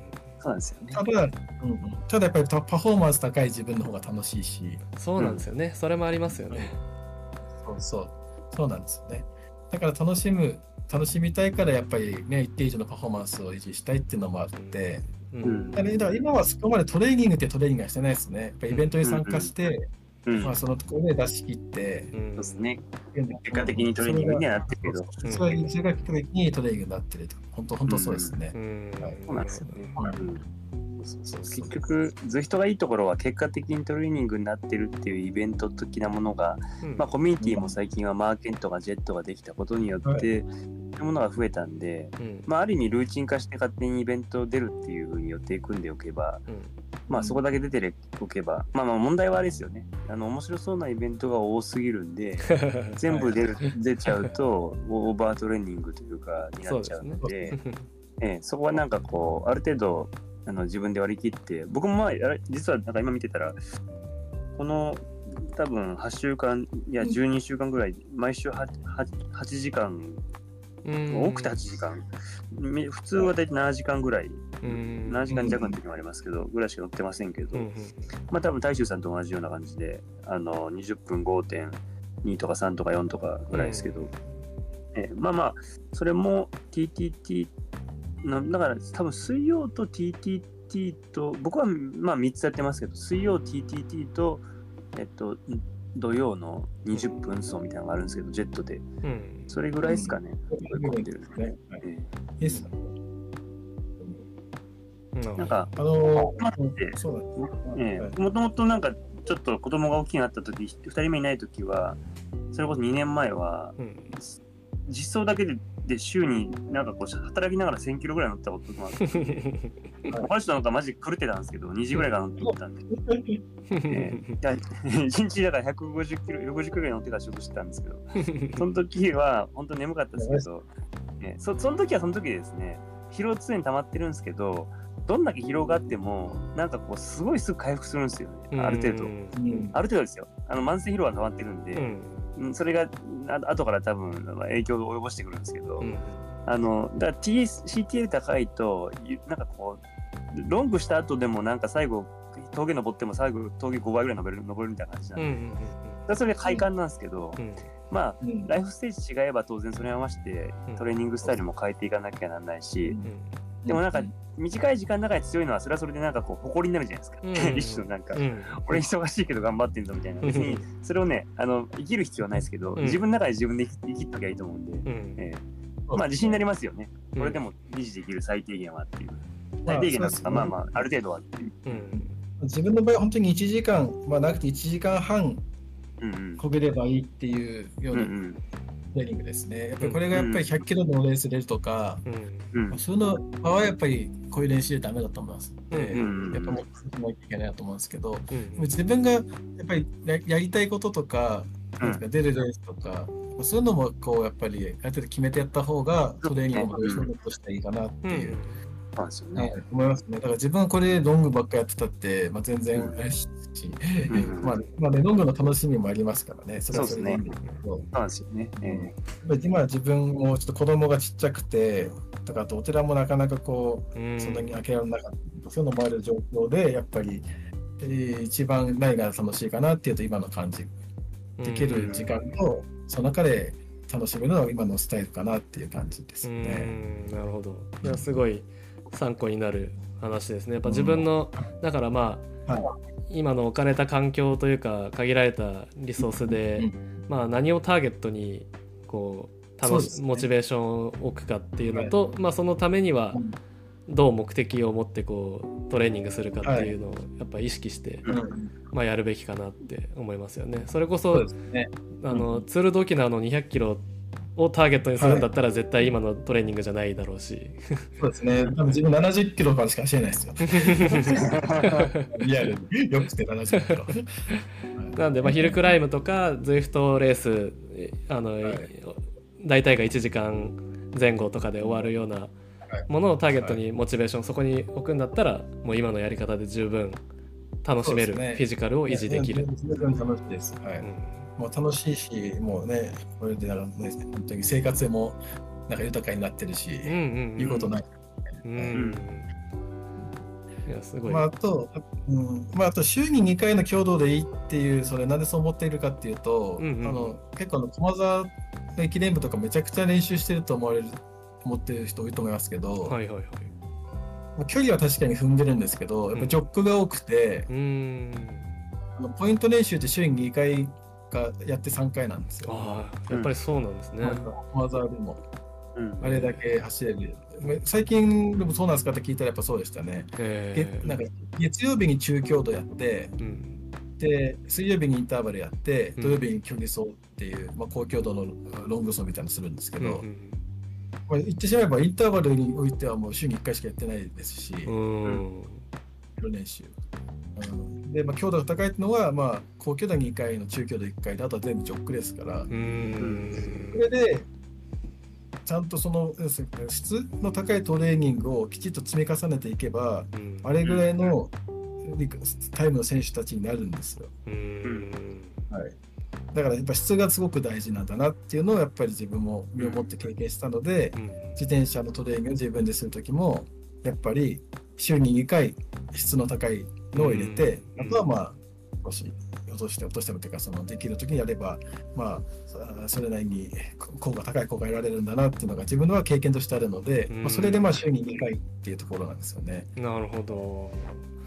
僕もそのうん。仕事として今コーチングっていうのをさせてもらってて、うですこよね。ういろんなトレーニングのまあ文献とかを調べていくと、まあ、やっぱりはい。高強度は週に2回もしくはもう3回までっていう、うん。3回以上やってもなんか、うん。うんとオーバートレーニングのリスクが高まるのはもちろんなんですけど、はい。その生理的な反応としてのトレーニング効果も3回以上やったとしてもあんまりなんか高まらないらしくて、なるほど。はい、そういうのもあってやっぱり、まあ、2回ないし3回までっていうのはもうなんかおおむねはい。正しい、まあ、自転車も多分ランうんもうん。共通する部分なんだろうなっていうのはすごく、はい、思ってます。はい、最後にもちょっとだと、はい。い。えいえいえすごい楽しい話なんで最後にじゃあまあ今後の抱負ですかね。ちょっとこうまあ今こういうふうに楽しんでいる岩井さんですけれども。なんか今後、もっとじゃあ、まあ、同じように楽しむのかちょっとこういうことにチャレンジしてみようかなとかそういうのあったりしますか？そうですね。まあ、自転車においては、うん今後の抱負なんですけど、まあ、自転車においてはやっぱり今のスタイルでも十分楽しくやれてるので今の、まあ、ZWIFT を中心とした楽しみ方っていうのも継続しながら、うん。長期的にはやっぱりいろんなイベントに出たいなっていう気持ちがあって、はい、あのマスターズとか出たいんですね。マスターズのチャンピオンとかうん。ーいいですねうん。今ちょっとまだ、うん、落ち着かないんですけど、うん40代とか、まあなんならもう50歳以上になってからでも、うんまあ、そういうのを見てて、まあ、チャレンジしたいなって気持ちがありますね。ああいいですねだから今のこの ZWIFT の楽しみ方をずっとしながら、んまた地域の若い子たちとか、そういう競技志向の人たちと一緒に、まあ、いい時期になったら朝練とか練習会を楽しみながら、うん。ずっと自転車携わっていって、うん。やっぱそのね年取っても青春じゃないですけど、うん。そういう目標を持ってやりたいなっていう、うん。やっぱり今自分副住職なんでなかなか融通も効かないんですけど、はい。うん。まあ、いずれね 住職とかになればある程度融通も効くのでなるほど。それこそまあもう50過ぎてると思いますけどその時には、うんうんうん、でもその時にこういうふうにレッド出たりとか、うんまあ、そこでやっぱりマスターズでどうとかうんうんループラインでどうとか、そういうのをこう楽しみにずっとやっていきたいなと思いますね。あーなるほどえあの僕もゆくゆくはマスターズで楽しみたいなと思ってるんで、あーその時は同年代じゃないですかこの3人は。いやいいっすね。そうですね。え えいやね、あのーええ50とかって今話してましたけど、ジェットの横山さんであり、あのオーベストっていうか横山さん、おはさいをやってらっしゃる横山さんって、うん。もう今は多分60、もうおじいちゃんというか、うん。おじいちゃんからしてる。まあまあお孫さん何人かいらっしゃいますけど、うん。あの、自転車始めたの多分50代ですね。あー。ええそこから始められて、結構沖縄も出られたりとかされてらっしゃるんで、うん。まあ、ある意味、本当によく言われる障害スポーツだとは、まあまあ、機材スポーツなんでいろんな危険性は伴うし、うん。あの経済的にはある程度ね、あのお金がかかったりもするところはありますけど、うん。まあ、スポーツ強度としては非常にこう、あの怪我のリスクさえ、怪我のリスクじゃない、落車のリスクとかさえ、なんかちゃんとカバーできれば、あのランニングとかに比べての強度は低いと思うんで、あのうん骨とかに対して。うん。まあまあ、それは強度が高いからいいこともあると思うんですけど、だからまあ、50歳とかになっても、あの楽しみ方は、まあ、レースなのかわかんないですけどね、うん。みんな楽しめると思いまし。た、うん。ええそこは続けていきやすい。まあ、だからこそ、あ、あんまりシリアスになりすぎずに、あの楽しくやるっていうことが大事なような、続けるのがっていううん。こともおっしゃってましたけど、うん。って思いますけどね。うん。いや本当そうですね。そうですね。うん。今の状態で多分岩井さんとかフォーカスおじさんがはい。つ続けてたら多分50代のこ50代の頃には相当やばいですよ。周り 敵なしぐらいかもしれないです。いや、周りも多分上がってるんですよ、絶対。あのまあ。だからもうつ、で常に多分周りも同じように上がっていくと思うんで。確かにそう甘くはないですね。結局その時その時でまたライバルが出出てきたりするから。出てくるんで、ええ面白いですよね。確かに。毎年毎年でも、昼からとかロードレース見ても若い人とかも含めて、いろんなニューキャラが出てくるじゃないですか、ニューエイジが。うんあ、面白いですよね。漫画みたいな世界観で。はい。楽しみですよね、本当。楽しいですね。ええそれこそ、大衆さんのあの後輩っていうか、愛樹くんとか、最近こっちの方に来られてますけど、元の仙台にいた、ねええ愛樹くん。愛樹くん確か、なんか発表されてましたよね。どっか、え、オアペダってどこでしたっけ？なんかどっかヨペダ、。ヨペダ。東京ですよね。とかに行く。もしもと、あの、仙台の時、高校生の時は、岩井さん、大衆さんと一緒に走ってたあ子が、今、ね、あの、こっちの大学に行って、はいはいはいで今度、ね、あの、岩ペダに入る。それこそあれじゃないですか早坂で走ってた佐藤愛樹くんですか？あ、そうです。愛知です。愛知です。はい。マスク出してて、はいね、U1 で一回か一回勝ったんじゃないですかね。あの、んそれヤヒコロードレースですよ僕一緒に走ってたんですよあ、そうなんですか。はいあの J プロからあの E1 にオープン参加しててえーあの僕も一緒に起点になって逃げを作ってその逃げから優勝したんですよ。一緒にだから一緒に逃げてたんですよ。あ、そうっすか。はい。そんな実はご縁っていうか、そうなんです。つながりもあった。実は。いや強かったですよ。すごい将来性ある子ですよね。うん。思い切りが良くうて、ん、すごいですよ、やっぱり。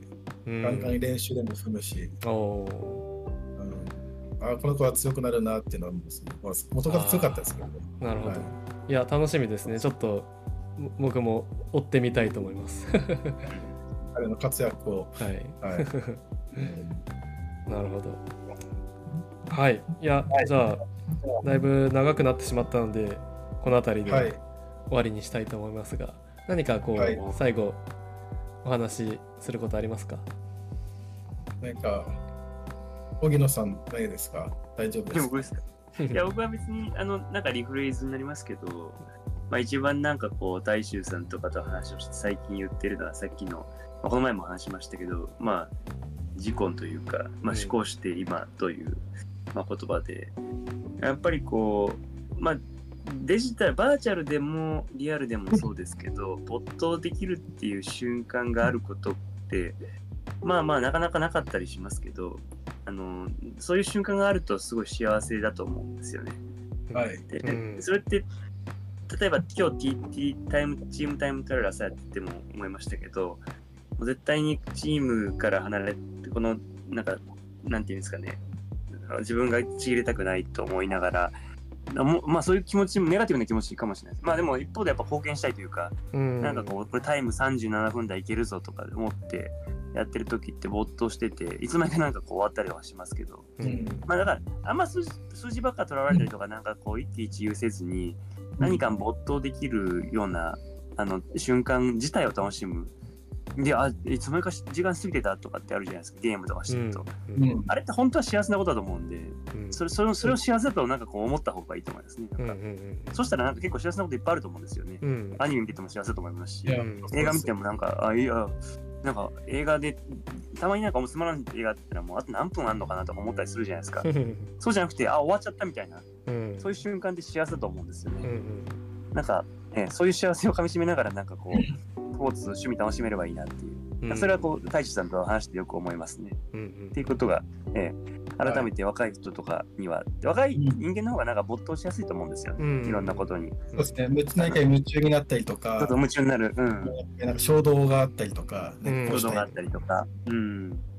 そういうのすごい大事にしなんかていいかなとそうそうそう。そうなんですよ。そういう感性というか、そういう瞬間を大事にして、なんか何かを決めるときは自分が何に没頭したかなとか、何に夢中になれたかなとかってことを思い出して、うん。じゃあそういうことがあったから、じゃあこの道を選ぼうとか、うん。そういうことがあったから、こういう選択をしようとかって考えたらいいんじゃないかなとか思ったりします。なるほうんうん。どなんかね。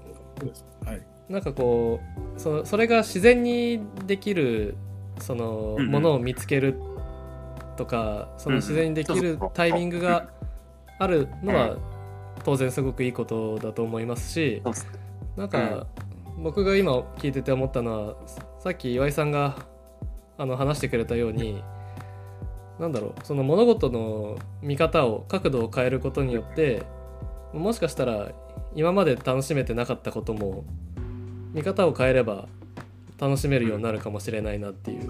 うん。うん、そのさっきは気持ちの切り替えみたいな例えで話してましたけど、まあ、もしかしたらその没頭とかの面もうん。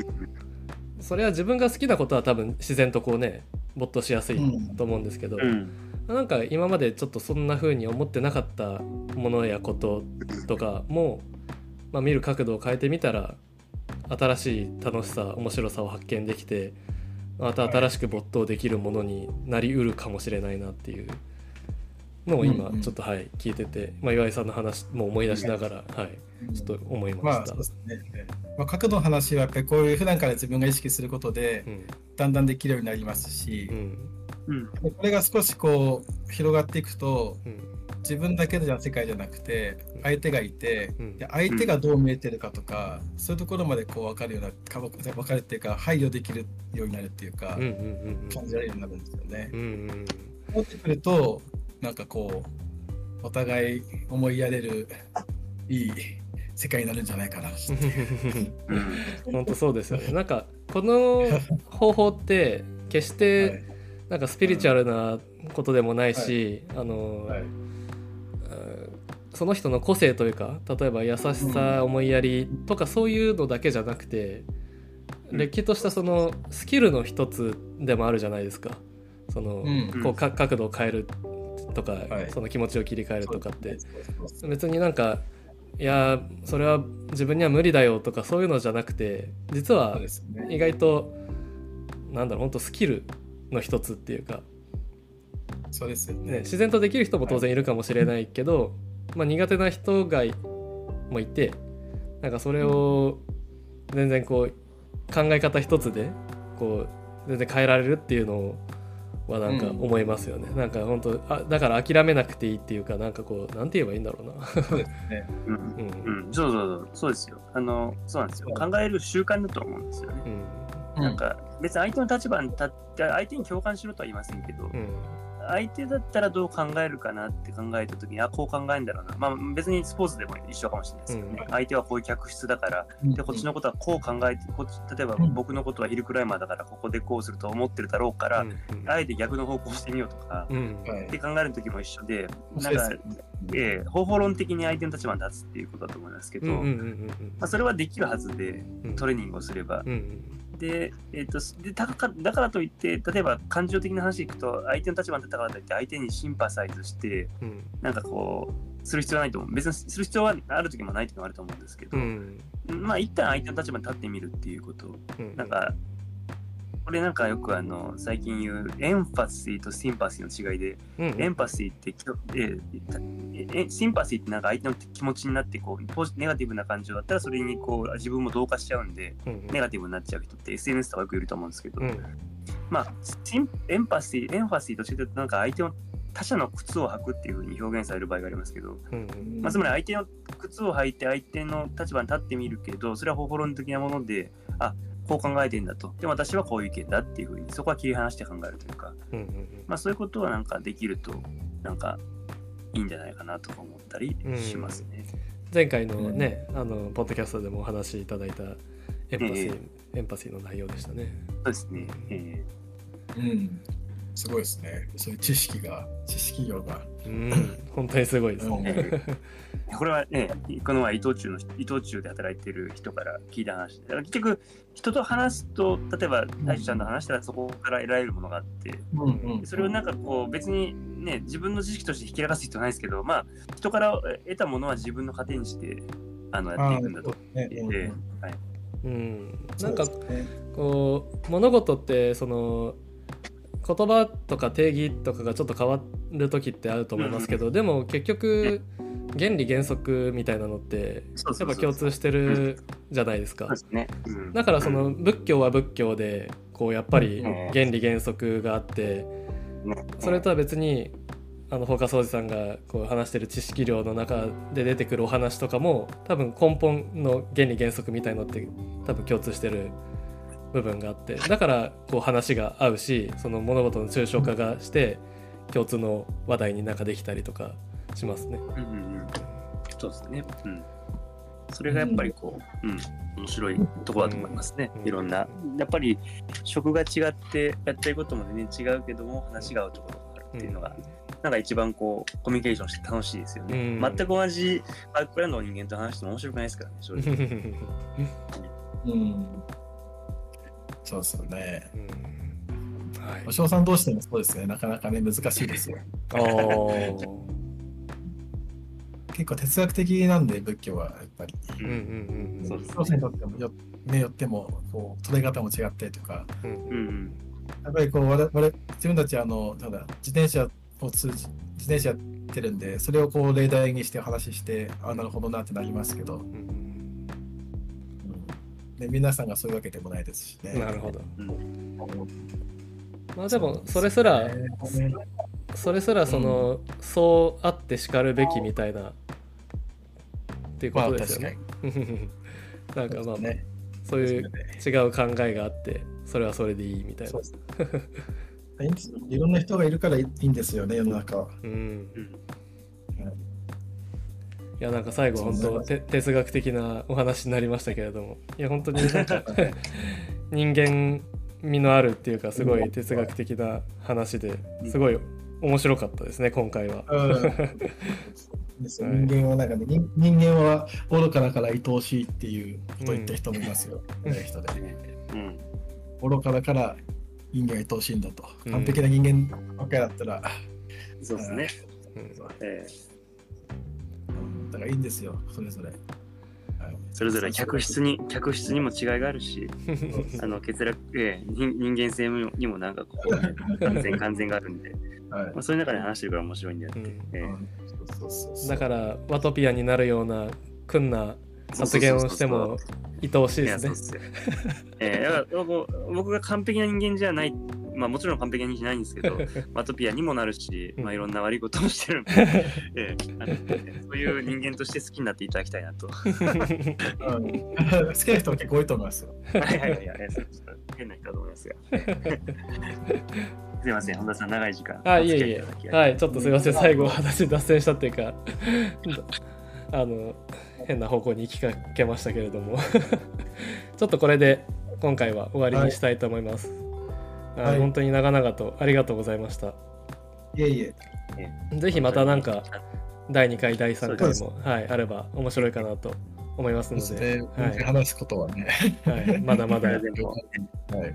無限にありそうな気がする。あ。るほど入れて話しても面白いかもしれないそうですね。その時なん裏チャンネルにした方がいいかもしれない。で すね。NG ワードも連発するかもしれないんで、そうですね。なんかこ大丈夫さんはうね、あんまりないですけどね。大したことはない。